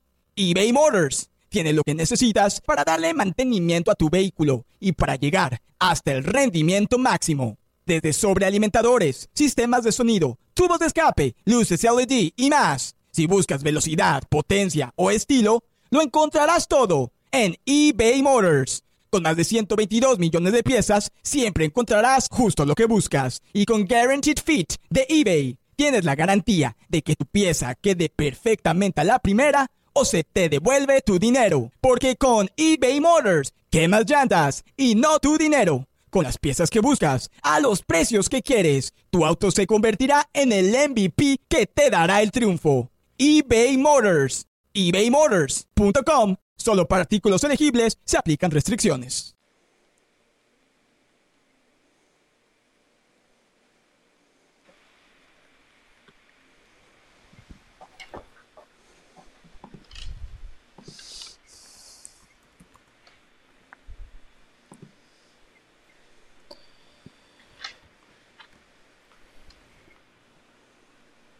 Bueno, a ver, perdimos a Rodrigo. Aprovecho del Valle, voy con usted, voy con usted.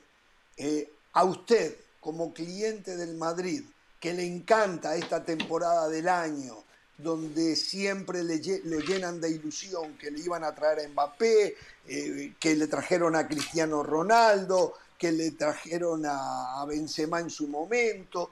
Esto llena su avidez porque los grandes jugadores del mundo lleguen al Real Madrid. Por ejemplo, esto, la prensa de Madrid, que vende muy bien todo lo que vende, viene para el Madrid, ¿lo ha llenado a usted? Yo no hablo como cliente en este programa, tampoco soy representante de la prensa de Madrid. yo analizo, yo analizo el tema desde lo periodístico. se apagó la luz, que se cerró el estudio y habla el cliente del Real Madrid con, la responsabilidad con la responsabilidad que conlleva ser parte de Jorge Ramos y su banda, un programa, un programa independiente, imparcial y sumamente objetivo, con la responsabilidad que conlleva tener el micrófono de ESPN, le respondo como periodista. Eh, claramente, el último gran fichaje eh, mediático fue Eden Hazard, Jorge. Fue Eden Hazard, que en ese momento creo que nadie discutía eh, el gran futbolista que fichaba el conjunto merengue. Quizás discutíamos el precio, quizás Claro, quizás discutíamos el precio, ¿no, Jorge? Pero nadie ponía en tela de juicio las cualidades de Eden Hazard, un futbolista que tenía perfil Real Madrid, número 10, desequilibrante, generador de fútbol, tenía gol. Me interesa. me interesa esto. Por eso. Por eso le digo, usted no me está contando. Yo creí, por suerte tengo dos clientes acá. Permítame, del Valle, tengo dos. Me voy con Richard Méndez. Al cliente del Madrid, Richard Méndez ¿Esto le llena la expectativa, la avidez que tenía usted por quién llegaría al Real Madrid? ¿O se precisa otro golpe de mercado enorme? No sé cuál, no se me ocurre cuál. A ver, Jorge, no soy cliente, no sé de qué forma se lo voy a decir, yo no he salido de ningún closet. Pero bueno, atendiendo a su pregunta, a ver, me parece, del Valle. Me parece, no, del Valle sí es, es cliente, está bien, pero yo no tengo por qué serlo. A ver, me parece que para lo que nos ha acostumbrado históricamente Florentino, eh, necesita, le urge, le urge conseguir un fichaje que sea mediático. Ese no es Choumeni, ese fichaje mediático podría ser si, a ver, no sé si definitivamente logra arrebatarle eh, eh, Lewandowski al Barcelona, si puede conseguir a un Gabriel Jesús de pronto, porque Gabriel Jesús está en la órbita, está en los rumores, y podría ser un, a ver, sin tener el impacto que ha tenido a, preguntar a, Rodri, eh, a Kylian Mbappé, pero le urge a Florentino tener a alguien que dé impacto. Es el estilo de Florentino, es el estilo de él, desde siempre. Mm, bueno, Rodri, bueno, sigamos con Jaumení, te preguntaba si, si tú crees que esto llena e, e, esa ansiedad que tiene el cliente y el hincha del Real Madrid que lo han acostumbrado a traerle las figuras del momento, eh, meterle humo y humo y humo. Eh, ¿cómo, lo ves tú desde la imparcialidad periodística? Porque yo sé que tú no estás inclinado a la Casa Blanca, lo tuyo es eh, tu equipo, el... el ah, me olvidé ahora, perdón. Eh, eh, Merecido el comentario que le hace Rodrigo, pero cómo descalifica a otros compañeros, eh, qué bárbaro, pero bueno. No, no, bueno. ¿Cómo lo ves? esto, esto llena eso, llena ese hueco que todos los veranos, todo aquel que tiene una relación sentimental con la Casa Blanca espera. A ver, no llena porque obviamente vienes de un, de un disgusto, como es el de Kylian Mbappé, y es obvio que ahí ese vacío es muy complicado de llenarlo porque no hay ningún jugador ahora mismo. Eh, quizá Haaland, que podría haber llenado ese, ese, disgusto para el Real Madrid, pero obviamente es otro de los hombres que, que, tampoco va a estar en el Real Madrid este año, ni el siguiente, ni el siguiente, ¿no? Pero sí que es cierto que eh, es un jugador que marcar tanto el futuro a medio largo plazo del Real Madrid que la gente sí que está un poco ilusionada, pero obviamente es una ilusión muy pequeña respecto a lo que es un gran nombre mediático como puede ser Kylian Mbappé o Hazard. Y además es un problema añadido de comunicación desde el Real Madrid que ha instigado a todos los medios muy, muy, muy cercanos a la directiva del Real Madrid durante los últimos 12 eh, meses diciendo que Haaland iba a venir y que Mbappé iba a venir y que iban a hacer un nuevo Dream Team con los Galácticos 2.0. Y al final te quedas sin los dos Galácticos principales que hay ahora mismo en el panorama de fichajes y llega un chico que en España no se ha visto jugar, que se saben en España que va a ser un jugadorazo seguramente si sigue igual de bien que hasta ahora y si sigue creciendo, pero que obviamente no es un delantero que marque goles ni que vaya a acaparar los focos en las portadas internacionales. Bueno, y recién Richard Méndez hablaba, porque también los medios hablan, de que eh, habría interés en Gabriel Jesús, el jugador del Manchester City, que no va a ser tenido en cuenta por Pep eh, tras la llegada de Haaland y de Julián Álvarez. ¿Existe posibilidad, porque también se habló del Atlético de Madrid para el centro delantero brasileño, ¿existen posibilidades en el Real Madrid para Gabriel Jesús? A ver, ahora mismo ahora mismo, Jorge, los eh, representantes de Gabriel Jesús están eh, ofreciéndole a todo el mundo, sobre todo en la parte española, porque Gabriel Jesús quiere vivir en España. Ya se le enlazó en su día con el Fútbol Club Barcelona, se le enlazó eh, la semana pasada con un ofrecimiento al, al, Atlético de Madrid, que se rechazó, y se le ha ofrecido esta semana también al Real Madrid. A ver, la información que nosotros manejamos es la siguiente. A Ancelotti le gusta mucho Gabriel Jesús, cree que es un perfil muy polivalente, que sabe perfectamente cuál puede ser su rol eh, que puede ser un rol de jugar mucho, pero también de intercalar titularidades con suplencias, pero que sin embargo a día de hoy es muy complicado en el Real Madrid. Primero, porque son 50 millones de euros y es muy, muy alto el precio que se está pidiendo por Gabriel Jesús.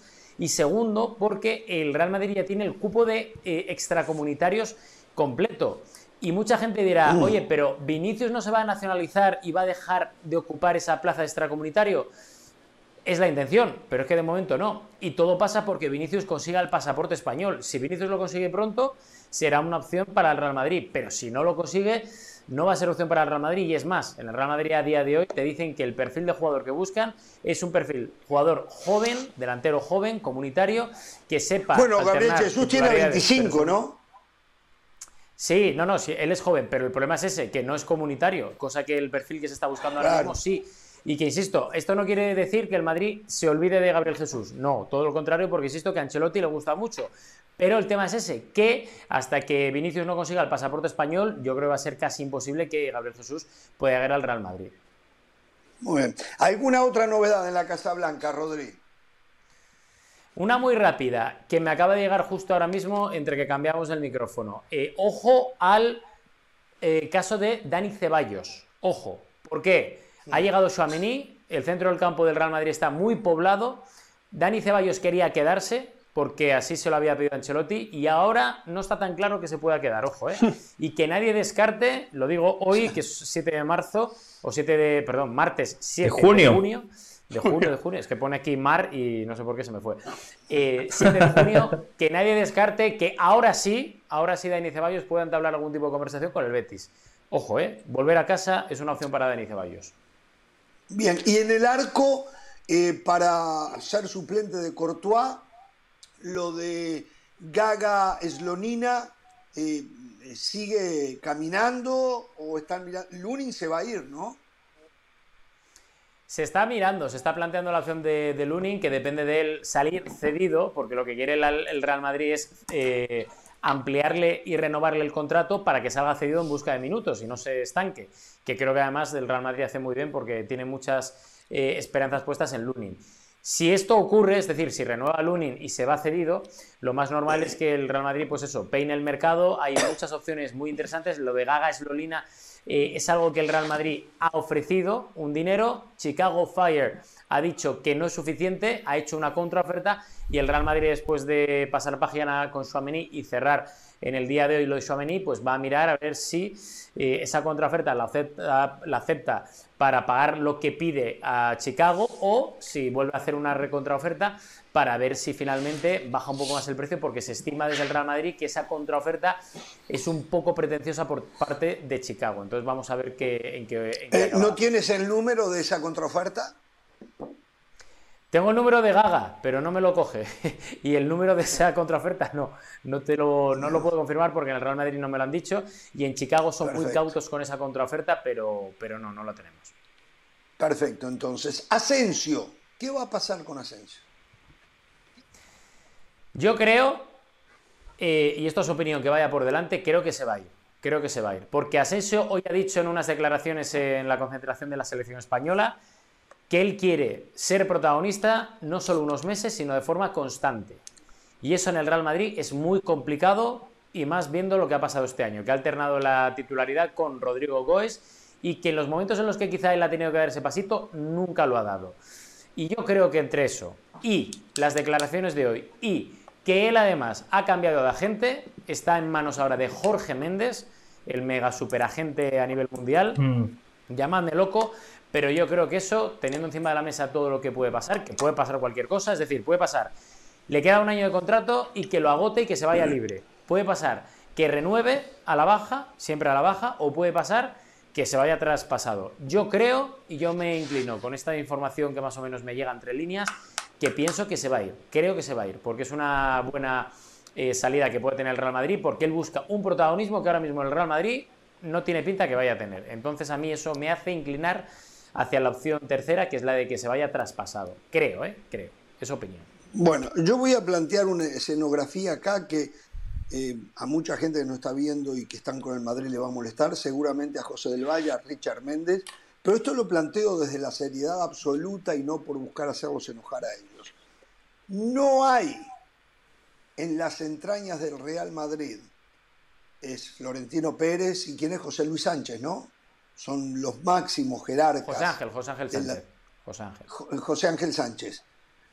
No hay un análisis profundo de lo que pasó futbolísticamente contra los equipos que jugó octavos, cuarto, semi y final, donde en todos los partidos, desde lo estrictamente futbolístico, fue bailado, bailado, por momentos humillados y por consecuencia de lo que sea, de la estirpe, del gen ganador, no importa, pero desde lo estrictamente futbolístico, en la mayor parte de los partidos, no competía, y esto lo digo muy en serio, no hay un análisis, no se sientan con Carleto Ancelotti, no se dejan apantallar por el resultado final de los cuatro eh, rivales o contra los cuatro rivales. no se dice, a ver, no nos puede volver a pasar esto. Una vez podemos salir adelante como salimos, pero normalmente en esas situaciones nos va a ir muy mal. No, no hay nada de análisis en ese sentido que tú sepas que te hayan contado.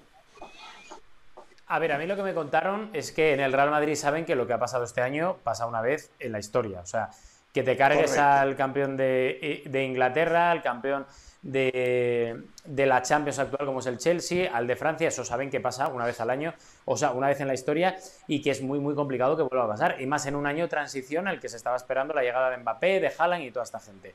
Ahora, son conscientes de ello y precisamente el refuerzo de esta temporada o los refuerzos de esta temporada van encaminados a que primero gente como Camavinga, como Valverde tengan más protagonismo durante el año, vayan creciendo y vayan marcando esos plazos a nivel de progresión en los cuales se confía mucho, sobre todo viendo el último tramo de, temporada de Camavinga y compañía. Luego, sí que es cierto que Antonio Rudiger, que ya es oficialmente el primer fichaje de la próxima temporada, viene a reforzar una defensa que ha estado bastante bien durante todo el año, pero que en momentos clave ha flaqueado. Si no, eh, hemos de echar un vistazo a dos o tres partidos del último tramo de Militao para intentar hacer un poco de rotación. No, la, final de la Champions. La final de la Champions fue un desastre la defensa, arrancando con el medio mm. campo. Lo que Courtois disimuló todo, pero defensivamente el equipo fue un desastre. Sí, sí, sí, total, total. Y, durante la temporada, Jorge, no nos olvidemos del tema de las lesiones, que es algo que ha lastrado mucho al Real Madrid. Mendy ha estado mucho lesionado. ¿Qué te voy a decir de Carvajal?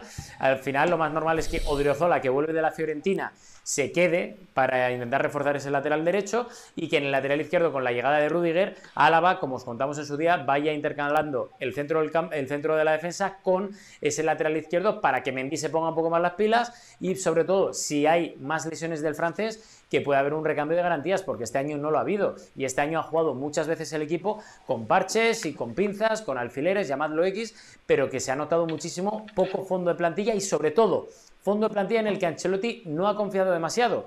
Y eso este año esperan que cambie para que haya más rotaciones, el equipo llegue más descansado y sobre todo no se pasen las urgencias que se pasaron durante esta temporada. ¿Alguna cosa más para Rodri, eh, eh, José y Richard? Eh, Rodri, yo sé que usted tiene relación con Courtois. Dígale que muchas gracias por haberme hecho, por haberme a ver, ¿cuál sería la palabra? ¿Cuál sería la expresión correcta?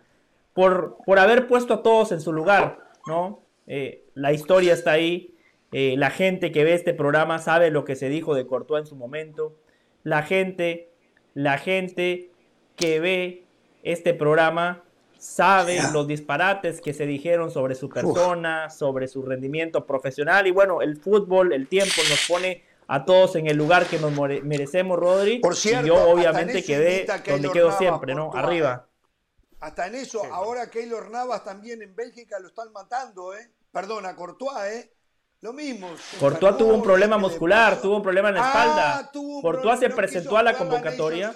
Acá se ha criticado mucho a Keylor Navas cuando los campeonatitos estos que Keylor Navas aparece en las eliminatorias siempre. ¿eh?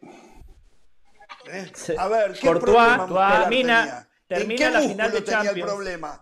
Termina la final de la Champions se presenta con su selección, le hacen exámenes y se dan cuenta que no está en condiciones de seguir. Por eso es desafectado de la concentración. Y el país en Bélgica lo están matando. ¿Por qué?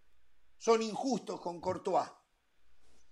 Muy Rodrigo, pero, pero vamos a ver, es que de qué se queja la prensa de Bélgica. Es que la prensa de Bélgica se queja por dos cosas. Primero, porque Courtois está tuiteando mucho, que manda narices para una vez que la prensa, que estamos todo el día pidiendo que los jugadores sean cercanos, etcétera, para uno que es cercano y que está contestando a todo Twitter fútbol en, sus redes sociales, pues eh, le matamos, la incoherencia típica de la prensa. Y segundo, le están matando porque el otro día subió una foto pidiéndole la mano a su futura esposa. O sea, es que. Y, es un tío que jugó lesionado la final de la Champions. Que es que jugó lesionado la final de la Champions. Es que es que Superman ahora mismo Courtois. Y que en, Bélgica siquiera siquiera se animen a darle una caricia, es de traca. Pues oye, pues allá ellos si les dan palos a, a Courtois. Totalmente. Yo no recuerdo un guardameta tan determinante, Rodri, en una final de Champions. Lo de Courtois fue histórico. No, yo tampoco. ni eh, Keylor en esas tres finales que ganó de manera consecutiva el Real Madrid no fue figura, no fue factor. Pero era, impresionante, pero era mejor Rodri. equipo el Real Madrid. Tenía mejor defensa. Keylor no fue necesario. Lo hubiese hecho igual que Courtois. El tema es que no fue necesario. Mm, no lo sé. no lo sé. Rodri. Rodri, el Madrid maneja un tapado.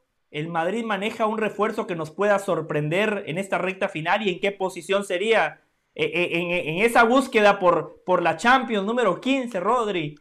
¿Podría haber una sorpresa? Podría haber sorpresa, no digo que no. Podría haber sorpresa, no digo que no, pero Mm, depende de muchos factores. Depende de muchos factores. Primero, que hay un, hay un jugador que gusta mucho en Madrid, pero es uno de los eh, jugadores importantes de grandes equipos y que sería rival directo para el Real Madrid por la decimoquinta y que yo veo muy complicado que pueda llegar al Real Madrid. Pero... ¿Quién es? No, no lo voy a decir, no lo voy a decir. No, voy a decir, no lo voy a decir, Jorge, y te digo por qué. Primero porque no lo tenemos confirmado 100%. No, no, para FC no me lo guardo, tranquilo que no. No, que primero hay una cosa importante que es que eh, hay que confirmar las noticias, porque si no caeríamos en otros errores que, cometen eh, ciertos periodistas. Y aquí no cometemos errores. Las primicias me las guardo para aquí, para Jorge Ramos y su banda, pero dejadme trabajarla un poquitín más. A ver si podemos dar el nombre pronto. de acuerdo, muy bien. Pero, pero ya os digo que es complicado, es complicado, porque cuando le tienes que robar el, el jugador... ¿Posición? ¿Posición? Posición eh, es un jugador titular. a ver, Rodri, eh, estamos a pocos meses de la Copa del Mundo. Eden Hazard no ha visto acción prácticamente en mucho tiempo. El propio Eden Hazard sabe que estos meses son clave.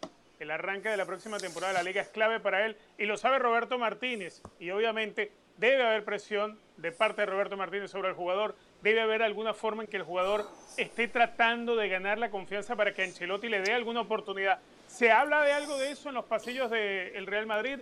¿Existe la posibilidad de que Eden Hazard empiece la temporada disfrutando de algunos minutos porque le urge para la Copa del Mundo la selección de Bélgica? Pues fíjate que el famoso titular que todo el mundo dice en Twitter de ya veréis cómo al final ni Mbappé ni Haaland, sino que Hazard va a ser el fichaje del Real Madrid. Pues ese fichaje hmm. ya, ya, ya, es una realidad. O sea, está todo el mundo hablando en el Madrid de Hazard, de que va a ser la próxima gran temporada la del belga, que finalmente va a dar el paso que se necesita. A ver, el chico, sí, el chico busca, efectivamente. Hay mucha gente que dice que. Ah, muy pronto lo si, si, juega tres partidos bien, empieza, empezamos a abrir en la mañana los periódicos de Madrid y balón de oro, ¿eh? Balón de oro. Ah, como. Hombre. Como Tebas con Vinicius, me imagino, entonces, ¿no? ¿Cómo te vas con Eric. Pero. Con Vinicius Junior. Tebas decía que la gran estrella de la liga era Vinicius Junior. Adelante. Poco a poco está en ello, pero. Pero sí que es cierto que, a ver, con el tema de Hazard, eh, el chico está muy esperanzado, eh, dice que ya no tiene los dolores que antes tenía. vamos a ver, es que es una incógnita. Sí que es cierto que, por ejemplo, antes que hablábamos de lo de Asensio, Si Asensio se va, Hazard puede meterse a pierna cambiada desde la banda derecha, que puede ser una opción para competir con Rodrigo con Rodrigo Goes. Vamos a ver en qué queda, pero lo que está claro es que él va a permanecer en el Real Madrid, él está empeñado en triunfar. Ancelotti dijo abiertamente incluso que lo veía muy bien, mucho mejor que en épocas anteriores, y vamos a ver, pero sí que es cierto que ya sabes cómo es la maquinaria del Real Madrid, Jorge, y tú lo acabas de decir, que hace tres partidos buenos y va a ser el nuevo balón de oro para la próxima temporada. Sin duda. Bueno, un abrazo, Rodri, extraordinario para mañana cuando ya puedas decir el nombre del bombazo que puede todavía tirar el Real Madrid, primero aquí en Jorge Ramos y su banda. ¿eh? Eso siempre, eso siempre, eso siempre. Siempre aquí metemos los clips para que luego en Twitter vean dónde damos las primicias. ¿Eh?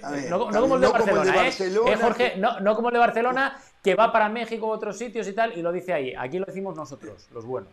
Exacto, el de Barcelona no nos ha dado... A ver, a ver, sé que no nos está escuchando ni viendo, voy a también, el digo, le toca cubrir a un equipo que está en la ruina, que no sabe si mañana tendrán agua en el Camp Nou. Entonces también hay que entenderlo al del Barcelona, ¿no? Y hablo de, mi amigazo eh, Moisés Llorens. Le toca bailar con la más fea, ¿eh? porque hoy, como todo el mundo lo dice, Barcelona no puede contratar absolutamente a nadie. El Real Madrid, más allá que está plagado de deudas, maneja su, su economía de otra manera y todavía se da todo el lujo. Un abrazo, Rodri. Acuérdate una cosa, Jorge, muy rápida, ¿eh? que está empezando a cambiar la chaqueta y ahora es del Atlas. Ahora es del Atlas, ojo, ¿eh? No digo más. no te queremos. O sea, ¿dejará el hinchismo del Barcelona por el clientismo del Atlas? No lo puedo, no lo puedo creer que caiga tan bajo. No lo puedo creer que Moisés me decepcionaría totalmente, ¿no? ¿Cómo, se puede hacer una cosa de esa? El Barcelona a él le corresponde, es de su ciudad, es de su país, es de su barrio, está en sus entrañas, no, no se estaba colgando a nada. Ahora que está mal, le da la espalda y se va con el Atlas y se convierte en cliente. La verdad, no pongo nunca en tela de juicio lo que tú nos traes acá. Esto sí te lo tengo que poner en tela de juicio. No lo puedo creer de mi amigo Moisés Llorens. No puede caer tan bajo entrarle al mundo de los clientes. No lo puedo creer. Yo no lo puedo Ahí creer. está. Mírale en Twitter, mírale en Twitter, ya verás. Mírale en Twitter. Bueno, un abrazo. Gracias. Señoras y señores, Rodri Fáez, todas las novedades en la Casa Blanca. Y le planteo a Del Valle y le planteo a Richard Méndez, Del Valle molesto cuando yo digo, yo, que, que me opina el cliente. Si él me, dice a mí que opina el cliente de Danubio, que Danubio no le interesa a nadie, yo puedo opinar como, no cliente, hincha. Yo no puedo ser cliente de Danubio, hincha.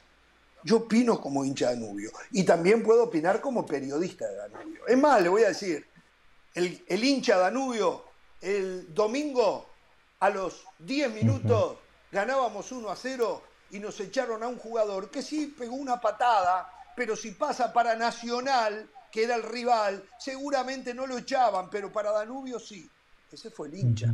Y, es más, a mi amigo, a mi amigo Alberto Gambetta le escribí caliente, eh, muy, y a Eduardo Solana también, muy caliente, diciéndoles y señalándolos, ahí está, ustedes siempre igual. Ahora, el periodista, y le metió una plancha.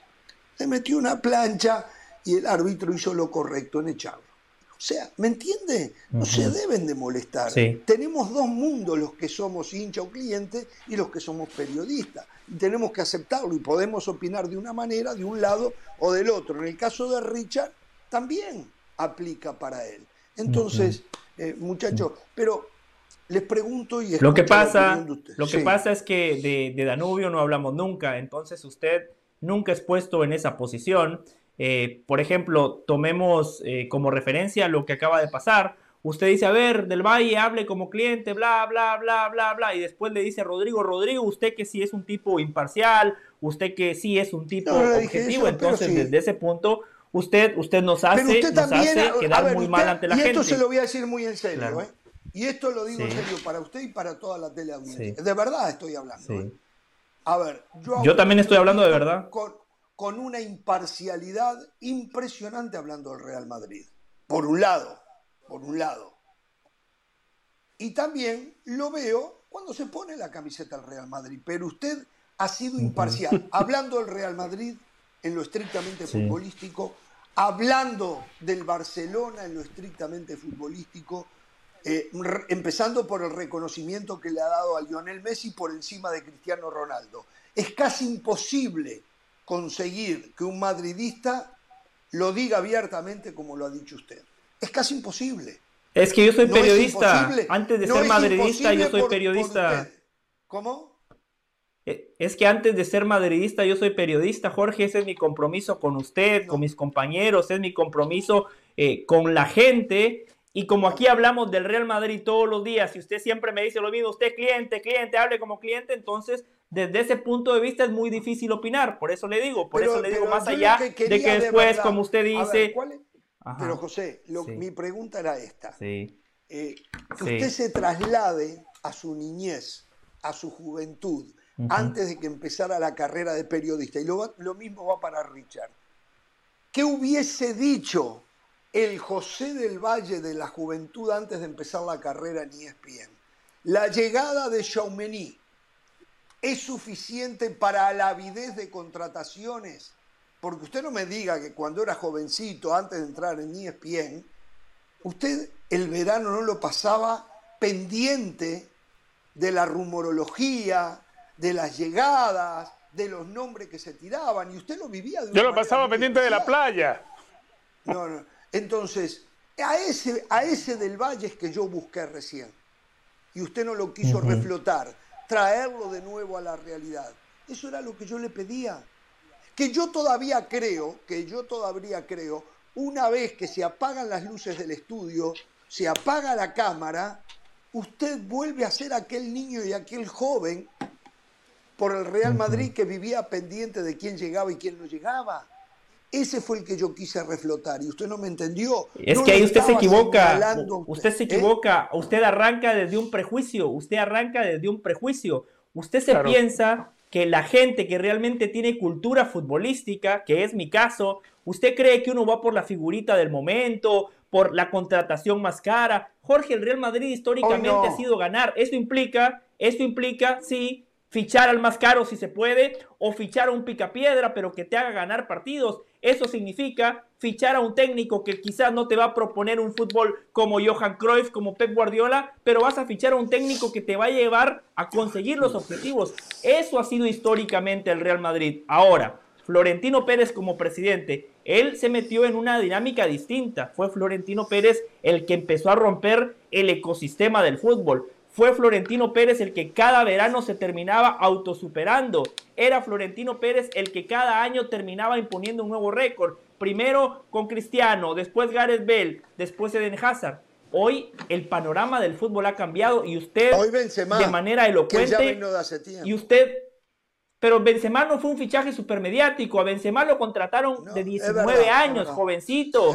Todavía no era conocido. Benzema se convirtió en leyenda en el Real Madrid, a diferencia de otros que han llegado como leyendas. Usted de manera elocuente ha explicado aquí muchas veces que el panorama del fútbol ha cambiado. Hoy el Real Madrid ya no es ese equipo que quería un jugador y lo fichaba. Lo que pasó con Mbappé, eso en la primera etapa de Florentino Pérez presidente no pasaba. Si Florentino quería un jugador, lo fichaba.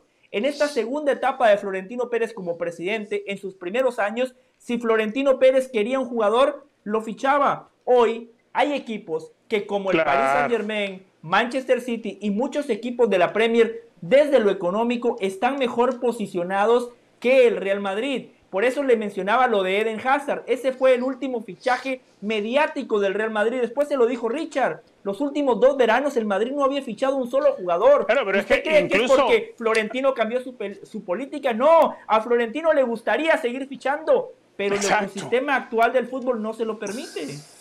A, ver, eh, Courtois fue un fichaje mediático. Courtois fue un fichaje mediático. Y llegó bastante económico por los 30 millones que pagó y la salida de Keylor Navas. no, fue una locura eso. eso, nunca lo voy a aceptar yo. Incluso a Gareth Bale, incluso a Gareth Bale, vamos a recordar esto, eh, Florentino hizo que él se declarara en rebeldía porque el Tottenham Hotspur no quería dejarlo irse. Hay que recordarse de eso y no quedó más remedio cuando el jugador empezó a no presentarse en los entrenamientos que darle pues la, oportunidad de la salida y sentarse a negociar. Eso fue lo que le tocó hacer al Tottenham Hotspur. El Real Madrid, específicamente Florentino, cada vez que podía, cada año si era la posibilidad, lo que quería era traer fichajes mediáticos al Madrid, que le llegó la época de la pandemia, que le llegó al Real Madrid, obviamente, eh, eh, la deuda de, la construcción, el compromiso a futuro que adquirió eh, refaccionando el Santiago Bernabéu y obviamente un frenazo en el Real Madrid en aquellas pretensiones de, un Florentino Pérez que siempre era, era, a ver, para Florentino Pérez el fichaje mediático ha sido históricamente con él casi que como las promesas electorales, casi como las promesas electorales, y, y no de ahora, de siempre. ¿Cómo comenzó entonces la construcción del Real Madrid Galáctico? Que hoy en día no es Real Madrid el, único que puede hacerlo, es más, es de los que podía. Yo creo que hoy en día cada vez es más difícil que el Real Madrid pueda hacer ese tipo de fichajes y pueda, y pueda sentarse a competirle a un Manchester City, a un Paris Saint Germain. Bueno, ya tiene dos derrotas en una misma ventana de mercado, la de Erling Holland y, la de Mbappé. Y a futuro le seguirán viniendo derrotas a Florentino en eso mismo de, las luchas por los fichajes. ¿Hacia dónde va a llevar esto? Bueno, mientras estén esos capitales del Medio Oriente, equipos como el Real Madrid, como el propio Barcelona, como todos los equipos de la Liga Española, les va a costar cada vez más tener jugadores. El futbolista de altísimo nivel que llegue ahí es por deseo propio del jugador, como acaba de suceder con Choumeny. Porque si Choumeny tenía ofertas de Inglaterra y si tenía la oferta del Paris Saint Germain, él va al Real Madrid porque él quiere. Porque él quiere. ¿Quién sabe cuánto estará sacrificando de ingresos Choumeny que acepta irse al Real Madrid en vez de haber sido el Paris Saint Germain, porque además en el Paris Saint Germain hay una guerra, una disputa abierta directa contra el Real Madrid. No hay forma de fumar la pipa de la paz. Lo que quiera el Real Madrid, el Paris Saint Germain le va a montar la mano encima también. Bueno, a ver, les hago otra pregunta, muchachos, recién lo que le decía Rodrigo Fáez. ¿No creen ustedes de verdad, más allá de la euforia por la novena Champions, todo, ¿No creen ustedes que de verdad, de verdad, se requiere un análisis profundo a qué juega, cómo juega y cómo es superado en los trámites de los partidos el Real Madrid ante esos equipos de una primerísima línea? Que lo que ocurrió este año eh, eh, rozó un milagro futbolístico, pero que es muy difícil que se pueda repetir porque no fue uno, no fue dos, no fue tres, fueron cuatro, que fue superado, fue avasallado por momentos futbolísticamente y logró salir avanti. Fantástico, el orgullo, el pecho erguido, somos el Real Madrid, lo que dice usted, José, el gen ganador, pero digo que ese no debe ser el camino del Real Madrid que hay que buscar un estilo y una forma para poder imponer en los trámites de los partidos, en parte de ellos por lo menos una superioridad futbolística? Por supuesto que tiene que haber un análisis y a usted le consta que yo no necesité de esos cuatro rivales que tuvo el Madrid en Champions para emitir ese juicio de valor. Yo lo he acompañado a usted a lo largo de esta temporada criticando la forma en la que juega el Real Madrid. Es más, Hernán Pereira y Carolina de las Alas sí se han convertido en los defensores de Carlo Ancelotti. El análisis tiene que empezar por ahí, por el técnico. Lo que pasa que desde la óptica Real Madrid, donde lo más importante, es más, donde lo único que importa es ganar, Jorge, después sí vienen otras cosas importantes, pero cuando se gana, el técnico se gana ese derecho de seguir. Ancelotti ganó Liga, ganó Champions, ganó Supercopa de España. Desde, ese punto de vista es muy difícil criticarlo. Ahora, nos metemos al análisis futbolístico. El Real Madrid, incluso contra rivales de menor jerarquía que los que tuvo en Champions, no jugó bien. Es que en la Liga.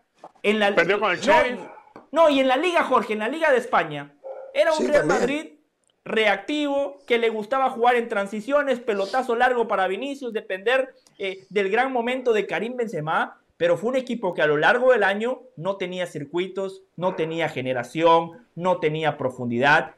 El bloque bajo de Ancelotti, orden, disciplina, a partir de ahí aprovechamos los espacios, sacaba la diferencia por la calidad individual de sus futbolistas. Entonces ese análisis tiene que apuntarle directamente al técnico. A Carlo Ancelotti ahora en este año donde ya ganó, donde se sacó la presión de ganar, hay que exigirle que juegue mejor porque creo yo que tienen los futbolistas para hacerlo. Tiene una media cancha muy buena, tiene que entender que hay que rotar, porque el Real Madrid durante un, buen trámite del torneo vimos a un equipo que le faltaba frescura. ¿Por qué? porque el técnico nada más utilizaba 14, 15 futbolistas. Para un equipo que juega Copa del Rey, Champions, Liga, Supercopa, usar un bloque de 14, 15 futbolistas es muy poco. Entonces, el análisis que yo coincido con usted, Jorge, tiene que apuntarle directamente al técnico.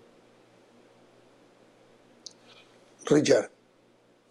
Sí, a ver, eh, yo creo que se ha sido muy ingrato tanto con el propio Ancelotti como con Zinedine Zidane. A ver, Zinedine Zidane obtuvo las tres Champions y en el verbo de la prensa y en el verbo del análisis y en el verbo de muchos fanáticos, ah, no, es que Zidane es un gran gestor de vestuarios, ganó tres Champions, no se nos olvide. de Ancelotti, Ancelotti difícilmente hay periodistas, sé que ustedes sí, pero no son muchos los periodistas que ponen a Ancelotti en la órbita y en el debate de los grandes entrenadores. No, yo no lo igual pongo. en la mente del fanático. yo no lo pongo porque no yo analizo el fútbol y no lo considero. Por ejemplo, perdón, Richard, acaba de nombrar usted a Zinedine Zidane. La verdad sí, ganó tres Champions, fantástico. Pero cuando yo analizo las Champions y los eh, temas puntuales de cómo ganó alguna de esas Champions, me lleva a pensar que solamente pasa con el Real Madrid, pero desde lo futbolístico a mí me dejó infinidad de dudas también. A ver, bueno, infinidad de dudas, pero imagínense, con esas dudas ganó tres, no una. Podríamos hablar de casualmente pero, una. Eh, Le doy dos casuales, pero tres. Estamos hablando de tres Champions que no se dan. Lo mío pasa por otro lado. hay gente. a ver, usted entra, Jorge. Haga este ejercicio, Jorge, haga este ejercicio. Entra a la oficina de Zinedine Zidane, cuando Zidane todavía dirigía en el Madrid. Y al ver de un lado está la foto de él alzando la Champions como jugador. Está la foto de él alzando la Copa del Mundo como jugador. Pero están las fotos de él como técnico del Madrid. Tres fotos levantando la Champions League. Y todavía uno dice, no, es un gran gestor de vestuario. Usted no es de eso, Jorge. No creo, me niego a creer que usted piense así. Muy me difícil. Me niego a creer que usted diga que Zidane también es un gestor de vestuario. Muy difícil. Lo que pasa que yo, yo no puedo cambiar. Yo baso todo en el rendimiento, en las formas en, la propuesta, No, pero rendimiento si ganó la, Champions rindió. ¿Cómo? Si ganó, la, si ganó tres Champions, claro que hubo rendimiento. de nuevo, rindió en una parte de lo que se requiere. Pero para mí, y, y de nuevo, es muy difícil que ustedes me entiendan, y yo lo entiendo porque para el Real Madrid, el que está con el Real Madrid, lo único que le importa es ganar. No me analicen nada. Ganamos, ya, somos los fenómenos y, e insisto con esto que pasó. Lo del Real Madrid, si usted saca los resultados de lado y de la manera que se dieron, fue paupérrimo el rendimiento futbolístico, muchachos. Tampoco paupérrimo, tampoco paupérrimo. Yo le exijo que juegue mejor. Yo ¿cómo que paupérrimo?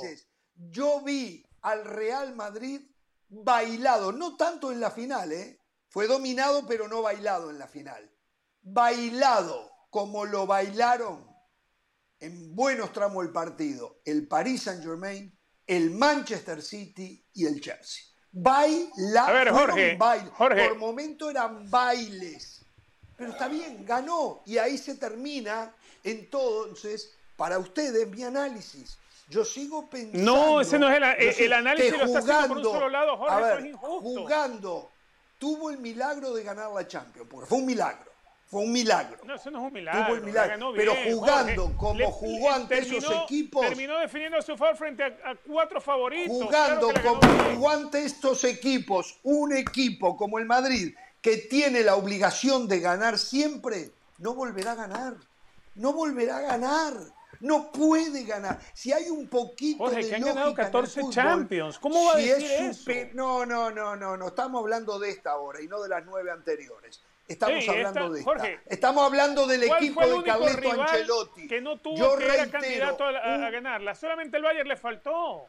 Muchachos, muchachos, mucha, de verdad les digo, es el milagro se dio. En el fútbol hay milagros y el milagro se dio. Pero, es milagro contra el Paris Saint Germain, contra el jugando, y lo decía del Valle. Todo es milagro. Jugando, sí, fue milagro. A ver, eh, eh, Richard, Richard, si no vistes los bailes que se llevó el Real Madrid en octavos, en cuarto y en semi, estabas mirando el partido de espalda. no me digas que no fue el problema es que usted está viendo solamente la mitad del vaso que usted quiere ver. No tenemos nada que discutir. Si tú basas todo en el resultado final, no tenemos nada que discutir tú y yo. Pero si tú analizas lo que pasó en la cancha, en el trámite, no es que fue superado y que merecía más al rival. Fue vapuleado y bailado. Fue vapuleado. Es que vapuleado es que lo hubiesen, liquidado y no lo liquidaron. Está bien, pero futbolísticamente, yo sé que desde los goles no, pero futbolísticamente no podían cruzar la mitad de la cancha. No podían cruzar. Era un baile constante. Por lo tanto, el milagro se dio. Festejen, disfruten. Y ustedes se creen que es la decimocuarta. Yo le di las razones y la historia indica por qué no es la decimocuarta. Es la novena. La historia. ¿Acaso no tiene mérito? No hay más que agregar en eso. Pero, es que para ustedes, Jorge, no tiene. No, pero es que así es fácil discutirlo. solamente su opinión no cuenta. ¿Ustedes creen de verdad, eh, Richard, que si se vuelven a enfrentar, que le tocó, para mejor le tocó dificilísimo, era para callarnos a nosotros que siempre decíamos y decimos que le tocaban los caminos más fáciles, Dios dijo, le vamos a demostrar a Jorge Ramos para que se calle la boca y le vamos a poner los rivales más difíciles para que vea que igual el Madrid es capaz de salir campeón. Y fue lo que pasó, y fue lo que pasó. Pero ¿saben una cosa? Cuando yo me detengo en el trámite futbolístico de los partidos, el Madrid, el si venía, no sé, alguien desde el espacio que no sabe quién es el Madrid, y, y, sus rivales, diría, pero ese equipo gana, ¿cómo gana jugando así? Porque la verdad, fue, fue, fue absolutamente bailado. Entonces. Jorge, fue bailado en Manchester, pero le metió tres al City. El resultado final me cayó la boca y no hay más nada para decir. Fue bailado y le metió, y le metió una, y, le ganó al Chelsea en Stamford Bridge. Fue bailado. Y Vamos al resultado final. Fue bailado, pero lo ganó. Eh, es verdad lo que, dices. A ver, pero entonces, ¿de, qué se trata el fútbol? No es de ganar. Ahora, eso se puede repetir. El fútbol no es un concurso de belleza, Jorge. El fútbol es un concurso de meter goles. No de jugar bonito. No de ser el que haga una propuesta. El fútbol es de ganar, es de resultado. Es un deporte. No, los puedo escuchar, ¿eh? no los, y tienen suerte entonces. Pero, eh, eh, a ver, ahora sí, ahora sí. Eh, el fútbol no es un el fútbol eh, no es la, verdad, no es el mismo mundo. La verdad, pero yo pero no sé lo que está diciendo. Eh, yo, yo entiendo, pero tú hablas, Richard, desde el resultado final. No entendiste mi propuesta. No la entendiste. No, claro que la entiendo, Jorge. mi propuesta es hablar de fútbol, no de resultado.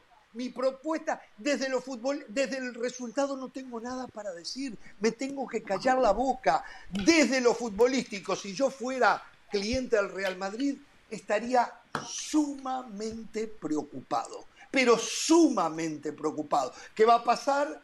Que si como yo creo, si sigue jugando así, ¿eh? si mejora no, pero si sigue jugando así, va a seguir siendo vapuleado, va a terminar no más allá del tercer lugar en la liga y puede quedar eliminado en octavos de final en la Champions. Y acá vendrán los Richard Méndez a matar a Carlo Ancelotti porque este equipo perdió, no perdió nada. Jorge, pero ¿cómo justifica usted entonces? ¿Cómo argumenta usted que el Real Madrid ganó Champions y Liga? ¿Cómo lo argumenta? ¿Cómo lo explica, mejor dicho? Explíqueme por qué Real Madrid ganó la Champions y por qué ganó la Liga. se lo explico. La Liga la ganó claro. porque el Barcelona de Ronald Koeman se caía a pedazos desde lo futbolístico, ya no hablemos de plata se caía a pedazos y el Madrid aprovechó muy bien. Y también porque en algunos momentos puntuales de la liga fue favorecido arbitralmente y no me olvido el partido con el Celta de Vigo cuando si lo perdía y el Barcelona que después no ganó, ganaba, se le venía y quedaba seis puntos y le dieron tres penales. No, pero, pero eso es injusto. Eso es no, no, no, no, no, tres penales. Eh, o sea, el Madrid hizo lo suyo y no le voy a quitar lo que hizo. Pero ah, pero, me está trayendo colación como que lo ayudaron para ganar. El Barcelona y el Atlético de Madrid, que son sus rivales, se cayeron a Pedazos. A Injusto, no sé. Bueno, pero eso, eso forma. En todos los campeonatos hay alguien que se cae y hay alguien que aprovecha las oportunidades. A José del Valle le voy a preguntar, ¿por qué es injusto? Cuando la Liga estaba el Barcelona en ese momento a nueve puntos, a nueve puntos faltaba el partido entre ellos que después Barcelona ganó. ¿Está claro? Y jugaban con el Celta de Vigo en uno de los partidos más impresentables del arbitraje español. No entiendo dónde está la injusticia por, en ese tema puntual, en ese momento de la liga. No entiendo. pero Real Madrid no gana la liga por el arbitraje, ¿no? No la gana por el arbitraje. Perdón, ahí se cortaban las distancias a seis puntos y quedaba a jugar entre ellos. No sé qué pasaba. Después, ¿Por cuánto ganó el Madrid? De todas maneras, después del Barcelona, de todas maneras, perdió puntos. No sé si fue desmoralizado qué hacia el final. Entonces no fue ayudado. Por, eh, o sea, el Madrid no gana el título por los árbitros, Jorge. Eh, los árbitros lo ayudaron, le dieron una mano. En la Champions todo lo contrario. No hubo arbitraje. ¿Sabe a quién le dieron una mano? Bueno, no una, seis manos. Seis manos. Al Barcelona en la Champions del 2009 le dieron seis manos contra el Chelsea. Eh, si, quiere, después, si quiere, después hablamos de ese tema, pero no es el tema. Ah, bueno. Eh, esa Champions sí cuenta, ¿no? Esa cuando, sí cuenta 2009. Cuando, cuando se ah, juega ese partido, estoy revisando acá, estoy revisando. a ver, a Richard no le preocupa y le pregunto a José del Valle. ¿No le preocupa el rendimiento del equipo, la exposición futbolística ante rivales de fuste y de altísimo nivel como fueron los que tuvo en octavo, en cuarto, en semi y en final?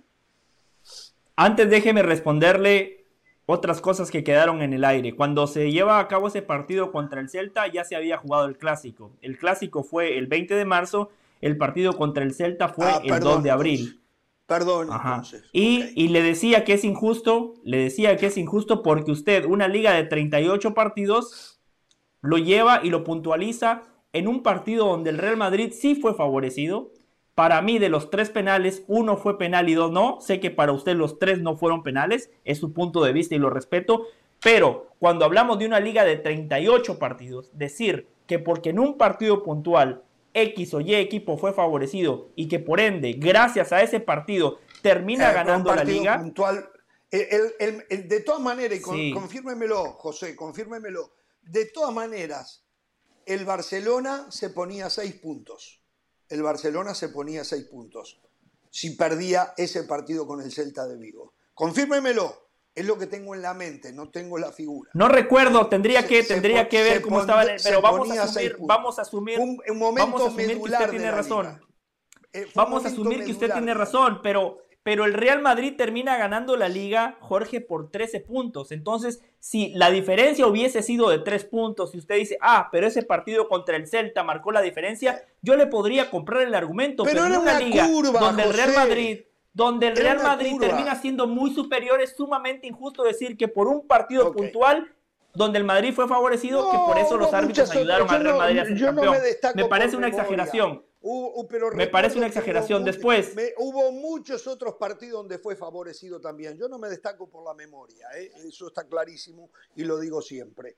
Eh, eh, pero bueno, diga lo que quiera decir, pero en Después, algún momento quiero que me diga si a usted no le preocupa el rendimiento futbolístico del equipo ante esos rivales de primerísima línea.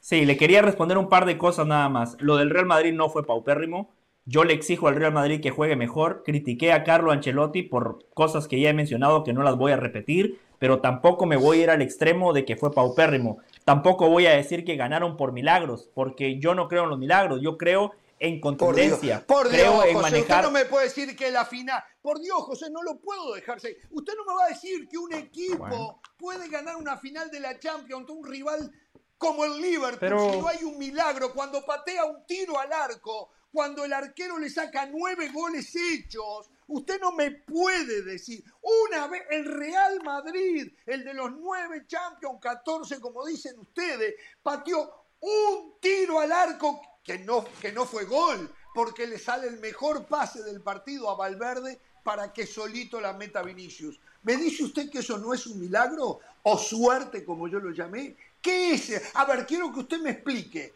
Cuando un arquero saca nueve pelotas de gol, no patea al arco su equipo, solo una vez patea al arco y le pega mal, y la pelota es un pase para que Vinicio la meta. ¿No es un milagro esto?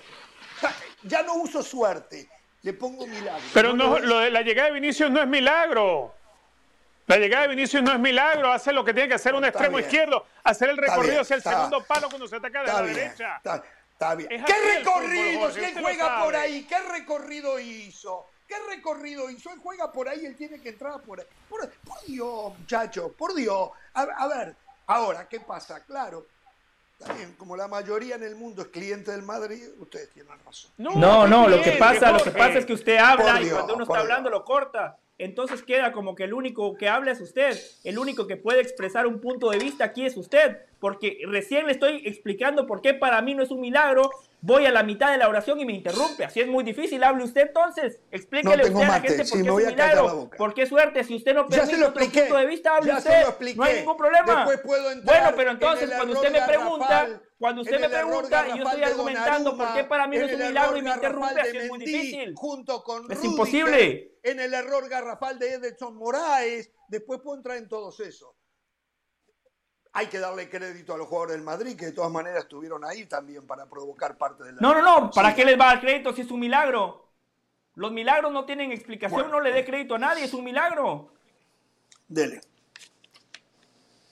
No, no, yo, yo, ya está, si, si me va a interrumpir cada vez, así es imposible. Nada más le quería decir algo sobre un planteamiento que usted decía. Usted decía, si le sacamos los resultados al Real Madrid, ¿qué sería el equipo? Yo le tengo la respuesta, sería el Barcelona.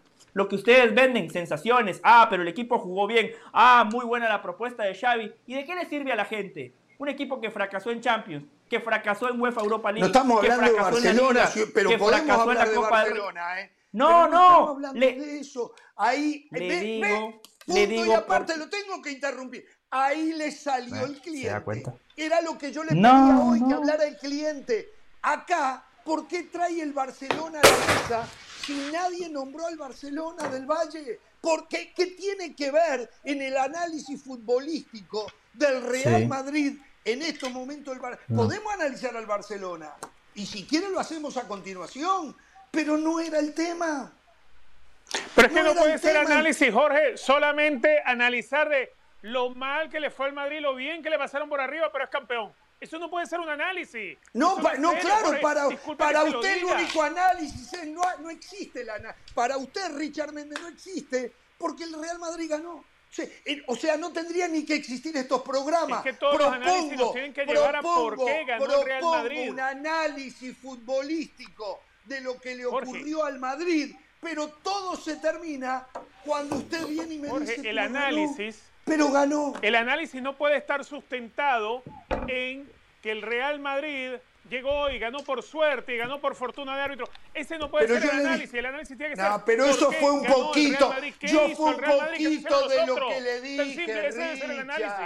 Ese fue un poquito de lo que le dije. Yo le propuse a usted, a Del Valle, hablar de la exposición de fútbol del Real Madrid ante rivales de la primerísima línea, donde en mi opinión fue apabullado en la gran parte de los partidos. Fue apabullado, por momento bailado. Y usted sabe que fue así. No importa el resultado. Pero, pero eso es así. Si al fútbol le sacan los arcos y vemos, y vemos cómo se jugaron esos partidos, no casi no podía competir el Real Madrid en alguno. Pero escúchese lo que está diciendo. Pero, pero, perdón, escúchese lo que está diciendo. Usted dice, si al fútbol le sacamos los arcos. O sea, solo escúchese usted mismo, Jorge. No, no, no. A ver, ya lo entendí. Y no voy a seguir con el tema. Yo ya lo entendí. Ustedes no quieren hablar de fútbol puntual de lo que pasó no, no se puede hablar de fútbol si usted interrumpe. Ahora usted queda como usted es el único que habla de fútbol. No, no, no, no, así no se puede. Imposible. No tengo más Imposible. No se puede. nosotros tampoco se interrumpe, se interrumpe y no deja hablar, así es imposible. Que no quería hablar de resultados, que decía yo, pensando en el futuro del Madrid, está bien que el Madrid siga jugando así. ¿Creen ustedes que puede seguir repitiendo un equipo que la única razón de existencia es ganar, eso era lo que yo quería proponer. Me lo llevaron, me lo ensuciaron, hicieron bifurcaciones para terminar siempre en el resultado final. Y esa no era la idea. Tal vez la culpa es mía que no me hice entender. Señores, vamos a la pausa. Volvemos.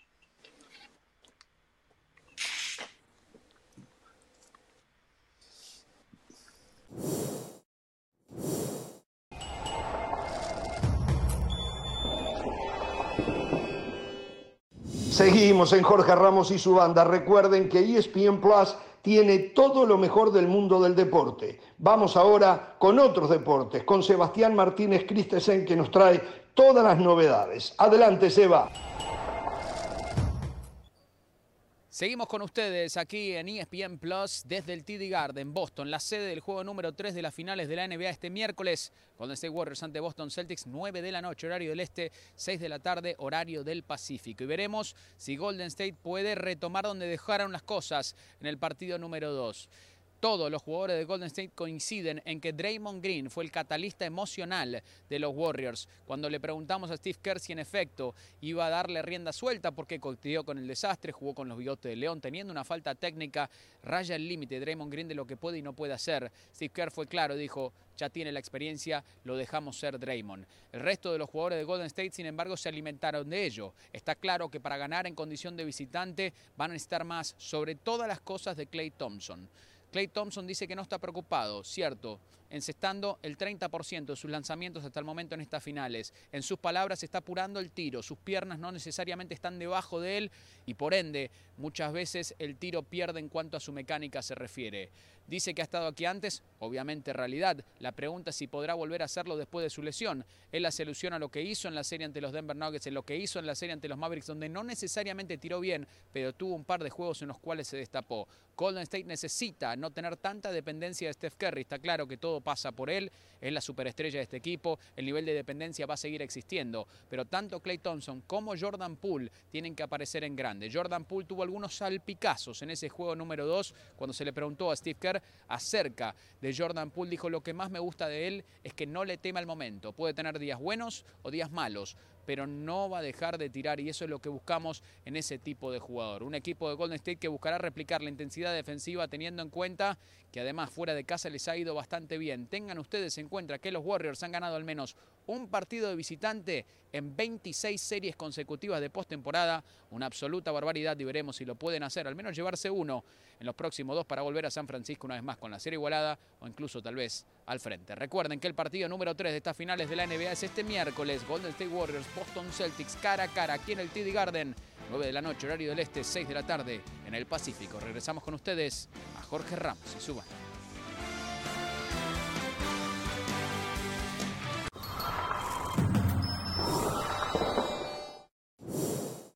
Más allá del juego hay algo en lo que todos vamos a coincidir. A todos nos gusta ganar. Por eso tienes que conocer los precios sorprendentemente bajos de seguro de auto de State Farm. Contacta a un agente llamando al 1-800 State Farm. Como un buen vecino, State Farm está ahí.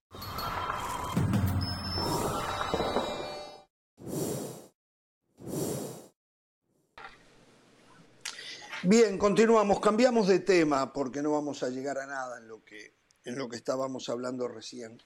Em,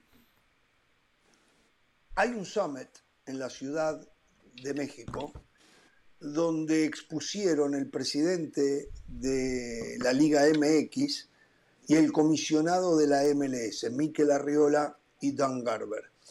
Hay un título y no, no he visto el desarrollo del tema, pero que quiero felicitarlos porque si lo hicieron es porque tenían alguna información y por otro lado debe haber una preocupación.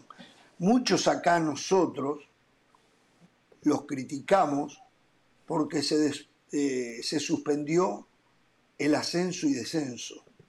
Lo que dijo Michael Arriola o Miquel Arriola es de preocupar el ascenso se pausó porque no sabíamos de dónde venía el dinero de los equipos.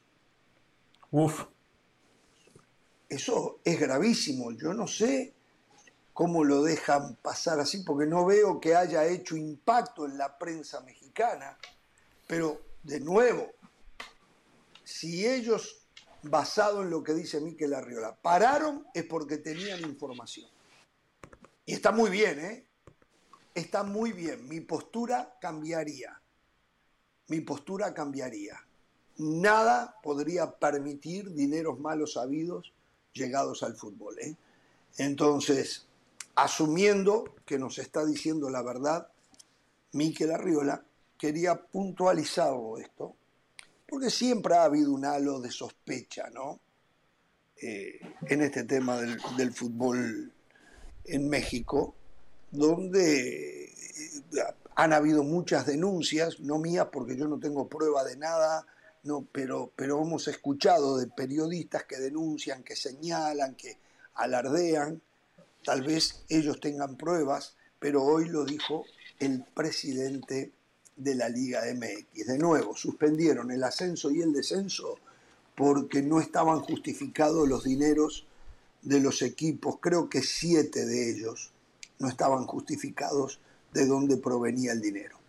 Así que, este, y dijo también que hay 200 millones de fans en el mundo, de seguidores del fútbol mexicano.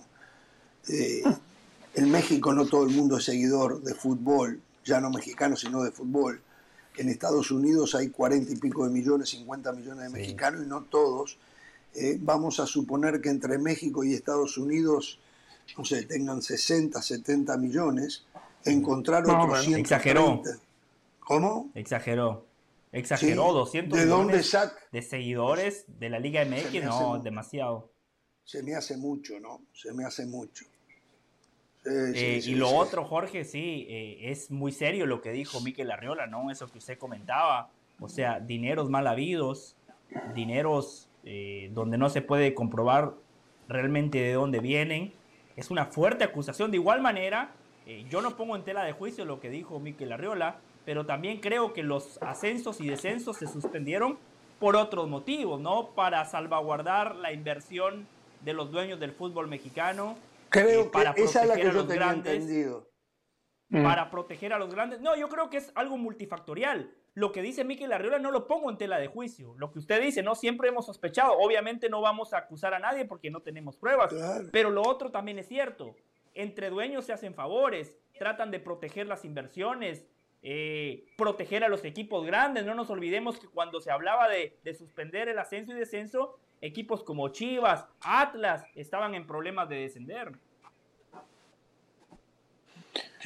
A ver, yo, yo, yo con esto a ver, yo entiendo lo que, lo que se puede argumentar y creo que no es algo que nos sorprenda, porque de pronto cuando uno ve eh, un torneo donde no tienes, visiblemente no tienes la cantidad de, elementos que te permitan generar tantos recursos, me refiero a, boletería, a sponsor, a todo aquello, como para poder sostener un equipo en la segunda división. Yo entiendo eh, eh, lo que dice Miguel Arriola, me parece, me parece fabuloso, pero cuando ves la otra cara de la moneda, lo que sí se permitió y donde sí se quedaron callados, cuando pasa lo de Querétaro, cuando todavía hoy se dice que son grupos de animación y hay un temor a decir la palabra barras bravas o hay un temor a decir delincuentes. Entonces, ahora que no existe el ascenso, el descenso, ahora es que se habla y se dice esto, ahora es que se lanza la piedra y estás dando a entender que antes lo que había era algo donde se lavaba dinero. ¿Es eso lo que está queriendo Arriola decir? Mire, eh, le voy a leer exactamente. Le voy a leer lo que está diciendo exactamente. Actualmente no tenemos, o sea, ¿volverá al ascenso? Le preguntaron. Y él dice, actualmente no tenemos, y en 2019 tuvimos una situación muy grave relacionada con el estatus de la segunda división en México.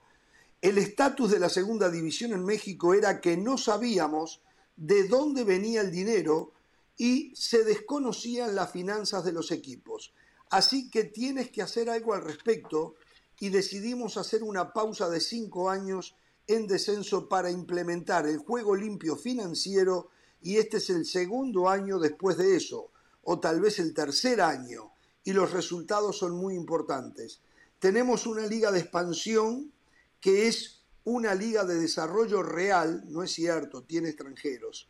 Y en la segunda posición más baja, no, y en la segunda porción más baja de edad en una liga de desarrollo en el mundo, 23 años de edad.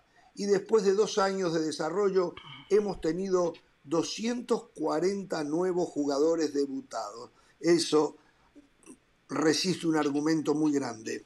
22 en expansión y 42 de sus jugadores ahora están en Liga MX. Así que en, ese, en este sentido y en términos de equidad y juego, y sustentabilidad, hemos generado una verificación relacionada con los equipos de la segunda división en expansión. Tienen que proporcionar tres veces cada temporada su estado financiero. Así que ahora sabemos en tiempo real cuáles los estados de ingresos y gastos de salida y ahora tenemos introducido el comité de certificación. Y bueno, y ahí sigue. Yo quisiera decirle al señor Miquel Arriola que sí, pueden debutar muchos muchachos mexicanos, que pueden algunos de ellos subir y todo lo que quiera, pero cuando tienen que entrar los 11 a la cancha, entran 8 que son extranjeros. O sea, ahí se encuentran. O en el caso de Miguel Herrera y Tigres entran 9. Entran 9, ahí va. Entonces, exacto, cuando se equivocó. Entonces, todo suena muy lindo, pero cuando entran a los, los 11 de la primera división, a la cancha, entran 8 extranjeros. Quedan espacios para 3 mexicanos. Y eso no tiene doble lectura. Y no, era donde quería yo, eh, es una locura no era donde quería yo eh, llevar este tema, pero bueno, eh, no sé si quieren decir algo más al respecto de esto. es que, es que está todo lo cierto ahora lo que usted dice, es que es verdad. Cada vez son menos espacio para el mexicano. Correcto. son menos ventanas por donde entrar. es, tremendo. Lo que le pasa al futbolista mexicano. Es... Y después, la culpa la tiene el Tata. La tuvo Osorio, la tuvo el Vasco Aguirre, la tuvo Jitos Mesa, Señores, no se engañen más. No, no, a ver, esto está clarísimo. Aquí hay una realidad incontrastable. El futbolista mexicano no tiene... La selección se nutre no de jugadores de la segunda división, donde también hay extranjeros, ¿eh? se nutre de jugadores de primera división. Y en primera división el mexicano no tiene lugar. Están, lo que decía José del Valle, están protegiendo la inversión de los dueños, que no los critico, no los critico. Bajo ciertas condiciones ellos ponen plata. Ellos al fin y al cabo, ¿qué obligación, deben preguntarse ellos, tenemos nosotros con que tenemos que generar futbolistas a cambio de nuestra plata para la selección mexicana? Y es un tema muy amplio muy, muy amplio. Y lo vemos en el mundo, ¿no? Lo vemos en el mundo. Los grandes equipos del mundo no se preocupan de la selección de un determinado país, se preocupan que el domingo tienen que ganar. Y para eso, dentro de su capacidad, traen lo mejor que pueden encontrar. Y bueno, en México no es diferente, ¿no? Así que... Eh, hay, otra declaración, Jorge, en esa cumbre. que dice. Sí, adelante. Una declaración no de Miquel Arriola, de Don Garber, el comisionado de la MLS. Muy interesante lo que dijo el comisionado, que le hizo un guiño a usted, Jorge Ramos, Don Garber, eh, porque dijo algo que usted ha comentado en este programa.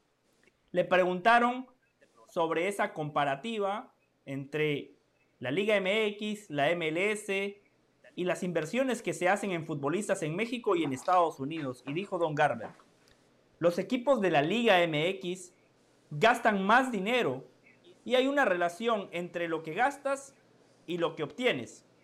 Si nosotros permitiéramos que nuestros propietarios como City Football Group o Red Bull gastaran lo que quisieran, gastarían tanto como el Liverpool. Pero a nosotros nos interesa un crecimiento más global y equilibrado para todos los integrantes de nuestra liga.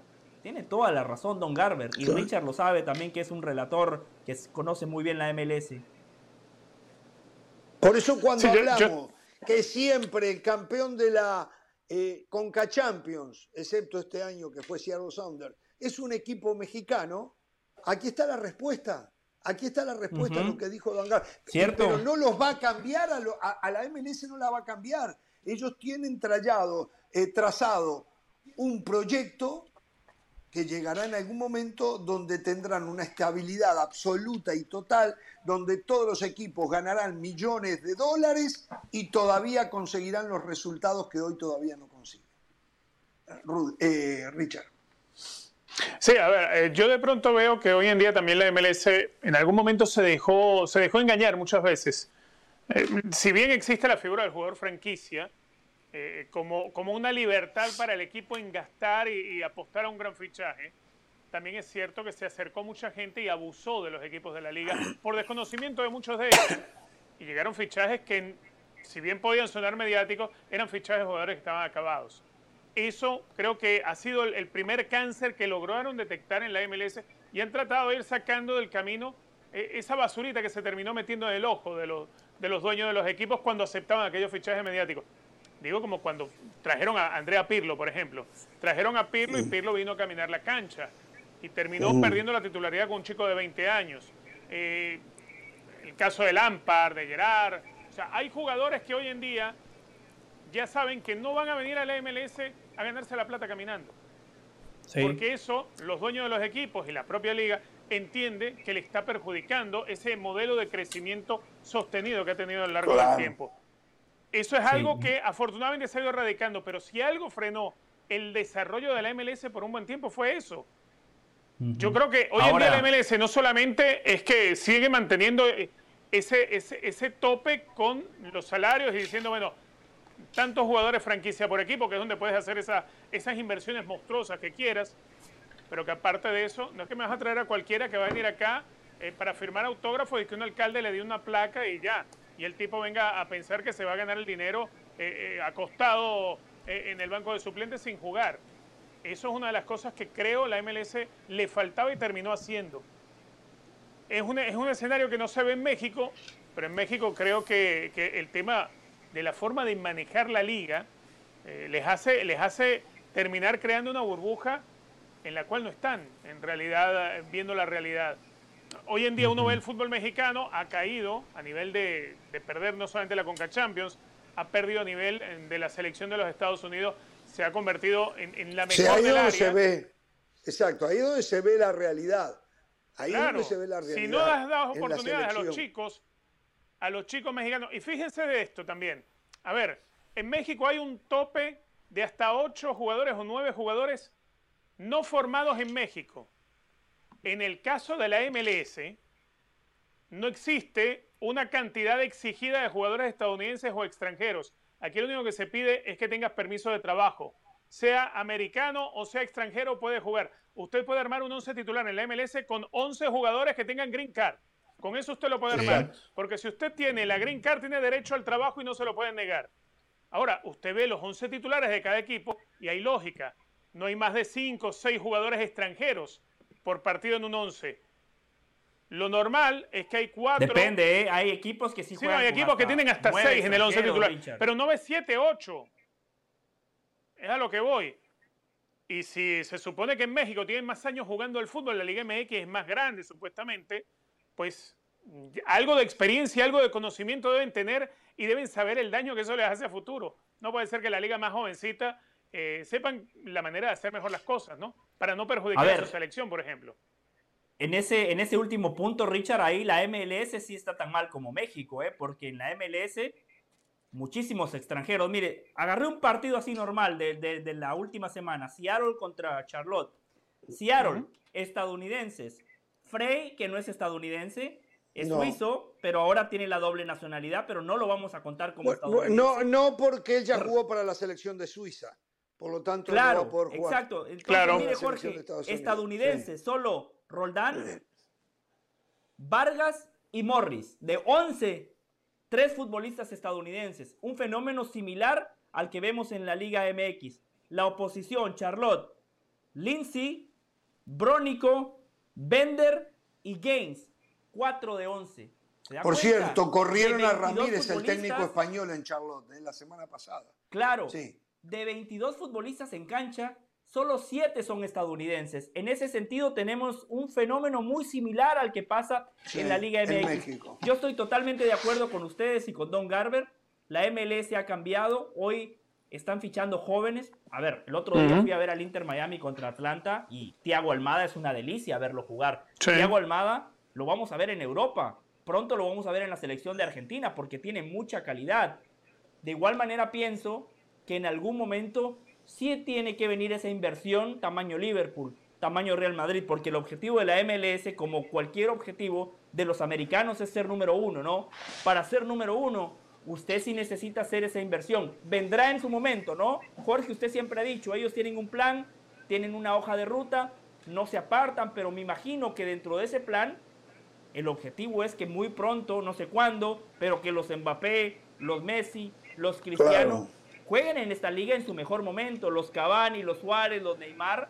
Eh, hay un inconveniente, la Champions, entiendo, pero la MLS puede convertirse en una liga tan importante como la Champions. Y el día de mañana puede... Eh, Hacer una Superliga con los equipos de acá. Hacer una Superliga. Exactamente. Jorge, es un país tan grande que lo permite. Si usted tiene el poderío económico, tiene a los mejores futbolistas, perfectamente puede crear su propia Superliga doméstica. Ese tiene que ser el gran objetivo. Y, si los estadounidenses ahora se están apoderando de todas, de casi todas las ligas del mundo, las principales, hasta en Turquía ya están. En, Inglaterra es impresionante la cantidad de equipos que tienen. Ya le entraron a España. Donde menos han entrado es, eh, perdón, no a España, a Italia, quise decir. Donde menos han entrado me parece que es en España.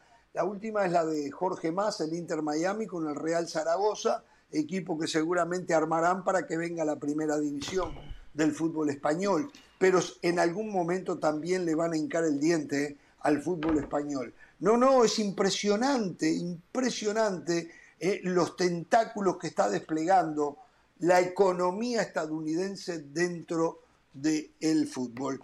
Eh, ahora, lo que quiso decir Dan Garber es que México gasta mucha plata en el fútbol.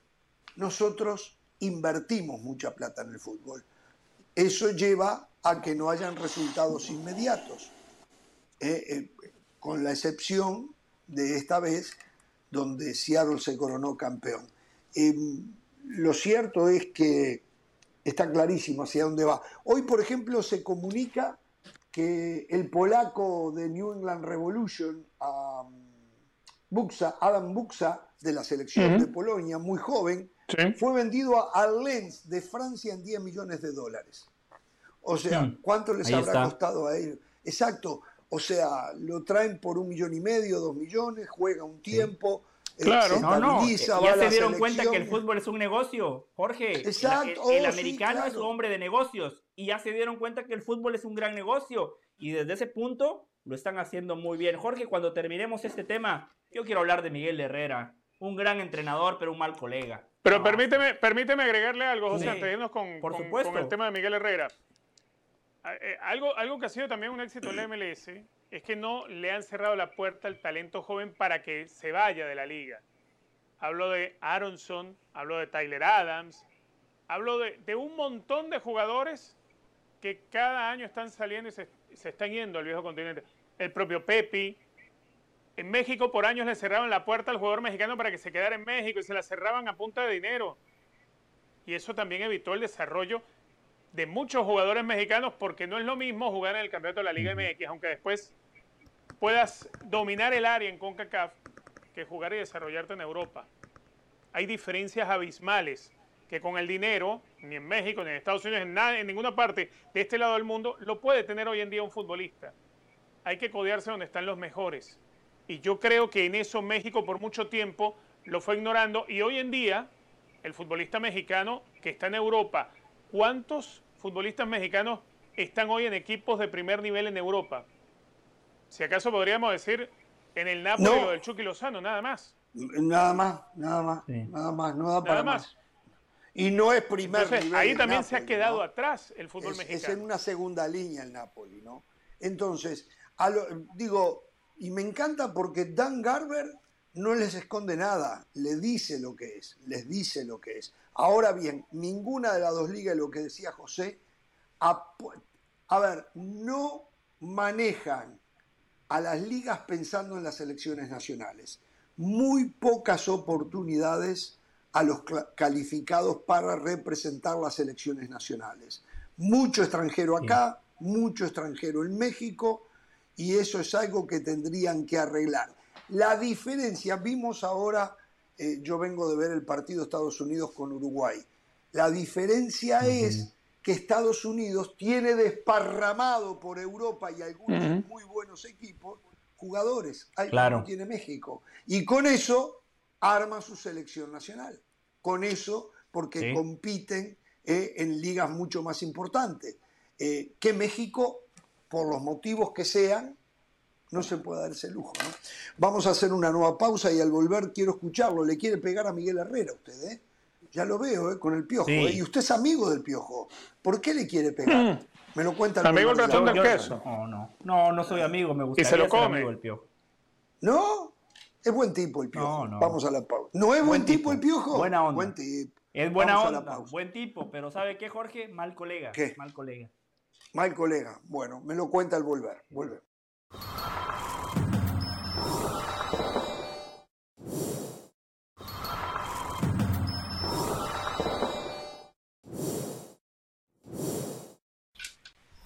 Bien, volvemos en Jorge Ramos y su banda. A ver, antes de ir con José del Valle, alguna nota importante. Reiteramos, ¿eh? Si usted llegó tarde al programa, si no se enteró, Australia hoy le ganó dos goles a uno a Emiratos Árabes y va a ser el rival de Perú el próximo lunes por uno de los cupos al Mundial.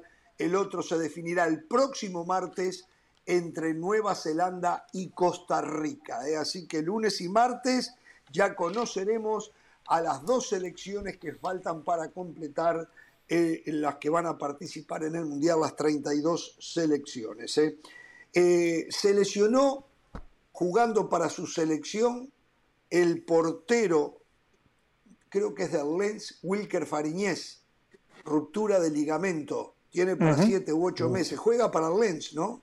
Fariñez. Sí, sí, de hecho había ganado la titularidad al término de a, la mediados de la, de la, temporada, ya se había hecho titular. Ah, bueno, una pena, ¿eh? Que, ¿Cómo no han encontrado una forma para una recuperación más rápida aquellos que rompen ligamentos cruzados? ¿eh? eh y la Gaceta de los Sport asegura que ante la posibilidad de que Barcelona se arregla en el tema económico, ya todos lo sabemos, se lleve a Di María, que es lo que quiere Di María, jugar para el Barcelona, la Juventus le ha mejorado la oferta. Volviendo al fútbol mexicano, Monterrey tiene en la mira a dos jugadores por afuera, a dos extremos. Duban Vergara sigue lesionado, el colombiano, y parece que tiene para rato, y ya hace rato que está lesionado. Tienen en la mira al ecuatoriano del Emelec, Joao Plata, y al uruguayo de Nacional de Uruguay, Brian Ocampo. Eh, de allí aparentemente saldría el volante había externo o extremo, yo para mí en el caso de Brian Ocampo es extremo con unas condiciones estimables, pero que es ciclotímico, que no es continuo, pero si alguien de repente Bucetich logra convencerlo, tiene una pegada bárbara, tiene un dribbling fantástico también, así que habrá que ver. Y sigue negociando Monterrey con Necaxa por el tema Rodrigo Aguirre. Eh, ¿Qué más tenemos? A ver, no, no quiero dejar algo importante, ya lo de Jürgen Damm lo dijimos. Ah, la noticia de ayer, Luis Suárez a River Plate de Argentina. Voy a hablar hoy que no está ah. Pereira, porque si no, no Saben que me dijeron que es verdad. Francescoli lo llamó. Francescoli lo llamó.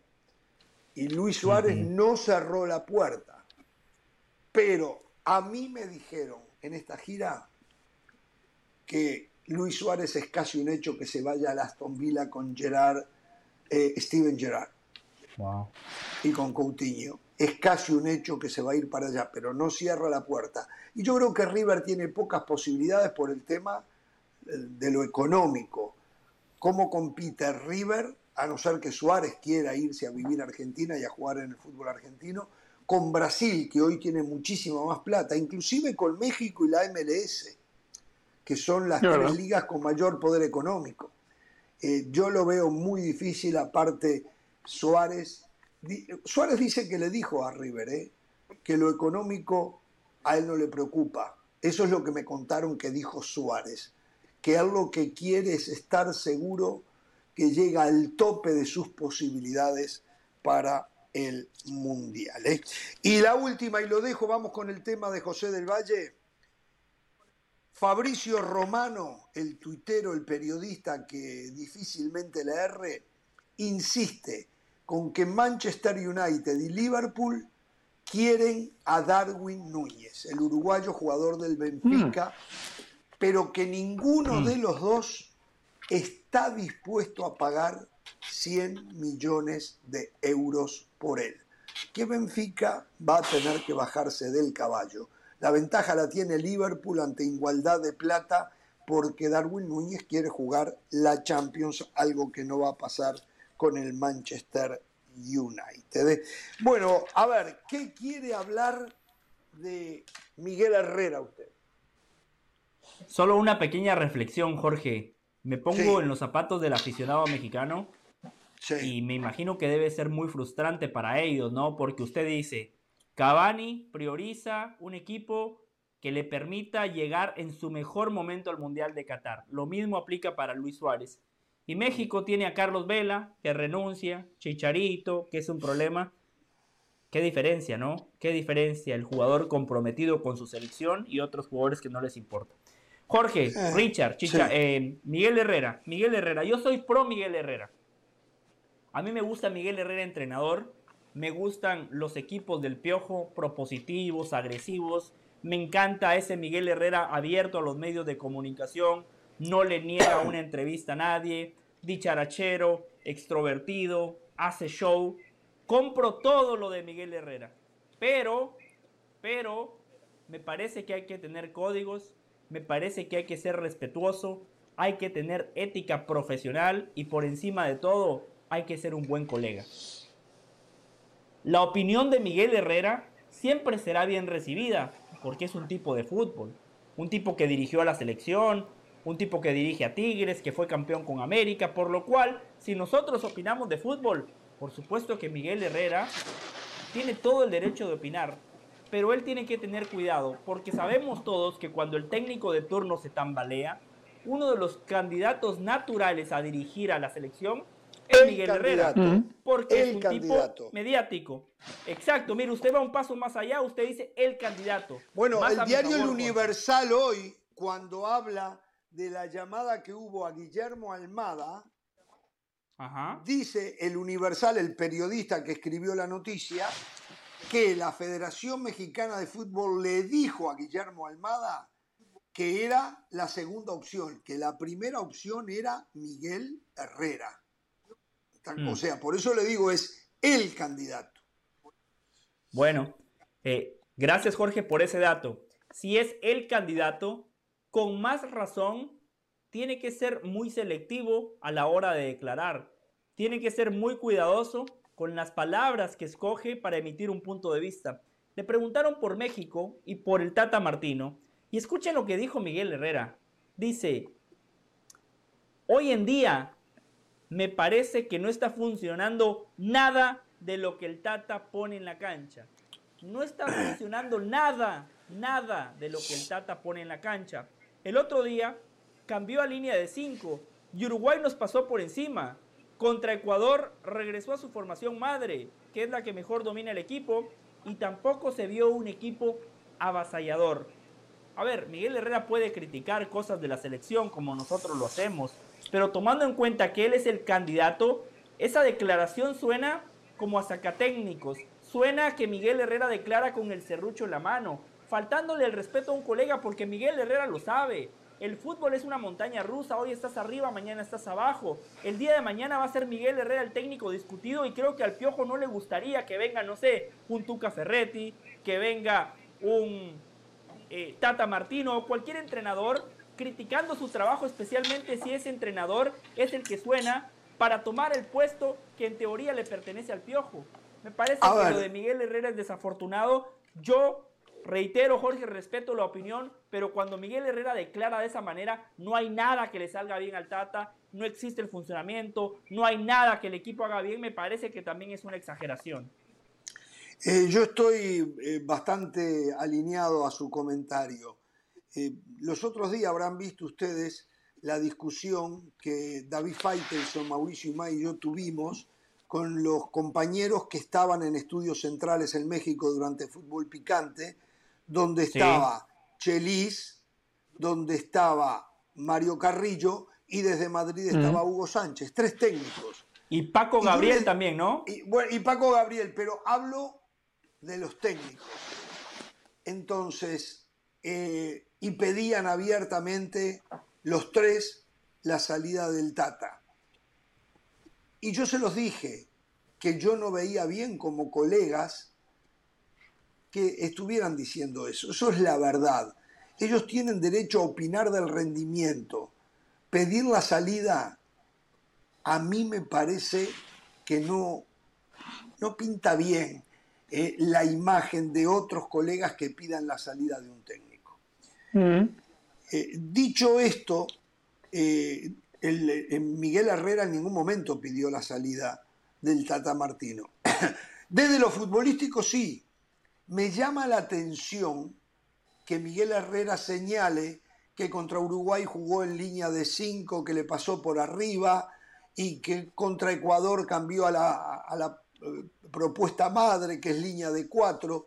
Yo creo que va mucho más allá de una línea de 5, una línea de 4, que yo no digo que no tenga razón, pero es solamente un pedazo de la realidad de un equipo que no tiene circuitos de fútbol, no tiene eh, media punta que genere oportunidades de gol, no tiene un punta que sea goleador, no tiene de repente claridad por afuera, porque Tecatito casi siempre termina arrancando para adentro, porque los laterales son un poco irresolutos cuando llegan al final de la cancha para meter el centro.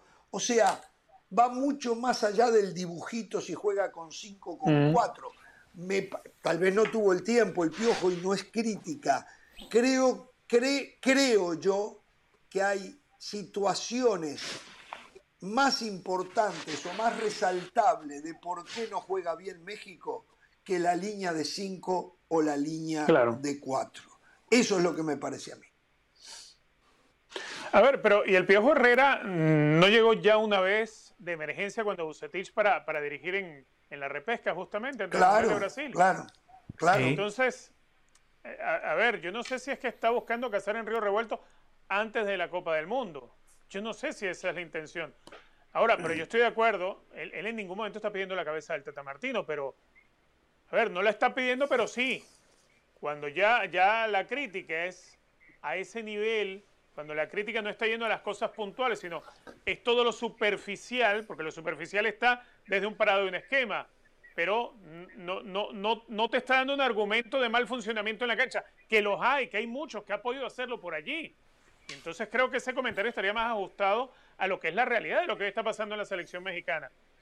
No lo coloco a la altura de, de ir muy de frente, pero sí obviamente está tirando piedras al tejado. Estará buscando a ver si le cae la selección también. Sí, yo, yo normalmente... Jorge, Richard. Sí. No, que ustedes dicen que Miguel Herrera no pide la salida del técnico. A ver, ustedes tienen razón, textualmente él no pide la salida del técnico, pero ustedes son dos hombres de fútbol. Cuando un entrenador dice, hoy en día me parece que no está funcionando nada de lo que pone en la cancha, ¿qué está diciendo? Si no está funcionando nada, hay que cambiar de técnico. El mundial está a la vuelta de la esquina. ¿Qué estamos esperando? Eso es lo que realmente está diciendo Miguel Herrera, más allá de que no lo diga de manera textual. Hay, hay, hay, un mensaje intrínseco allí en esas declaraciones que sí, estoy de acuerdo con usted, lo está diciendo sin decirlo, lo está diciendo sin decirlo. Ahora, ¿qué se le dice a Miguel Herrera? No opines, porque él tiene todo el derecho a opinar. A ver, yo escucho eh, eh, técnicos en otros países que cuando se le pregunta por la selección nacional de ese país, del técnico de ese país, por ejemplo, voy a poner mi país de ejemplo y todo lo que pasaba alrededor de Oscar Washington Tavares. Yo juro, juro que nunca escuché un director técnico uruguayo que le preguntaran, y hubo muchos que le preguntaron, por Tavares y si tendría que irse o no, que dijera sí se tiene que ir no, es un desastre, este equipo juega muy mal. No estoy diciendo la verdad. Nunca, no dijo que se tenía que ir, pero sí lo criticaba lo mal que jugaba era Juan Ramón Carrasco. Carrasco sí criticaba al Uruguay de Tavares. Eh, pero en líneas generales eso no pasa, no pasa por el respeto al profesional y al colega. Eh, y eso no significa que no pueda jugar. Un técnico puede decir, sí, está utilizando la línea de 5, no está saliendo bien porque el carrilero por izquierda no le queda la cancha cómoda, no sé, puede elaborar, no puede candidatearse. El, tema es que el Piojo Herrera es el primer candidato para dirigir la selección. Claro. Ese, es el problema.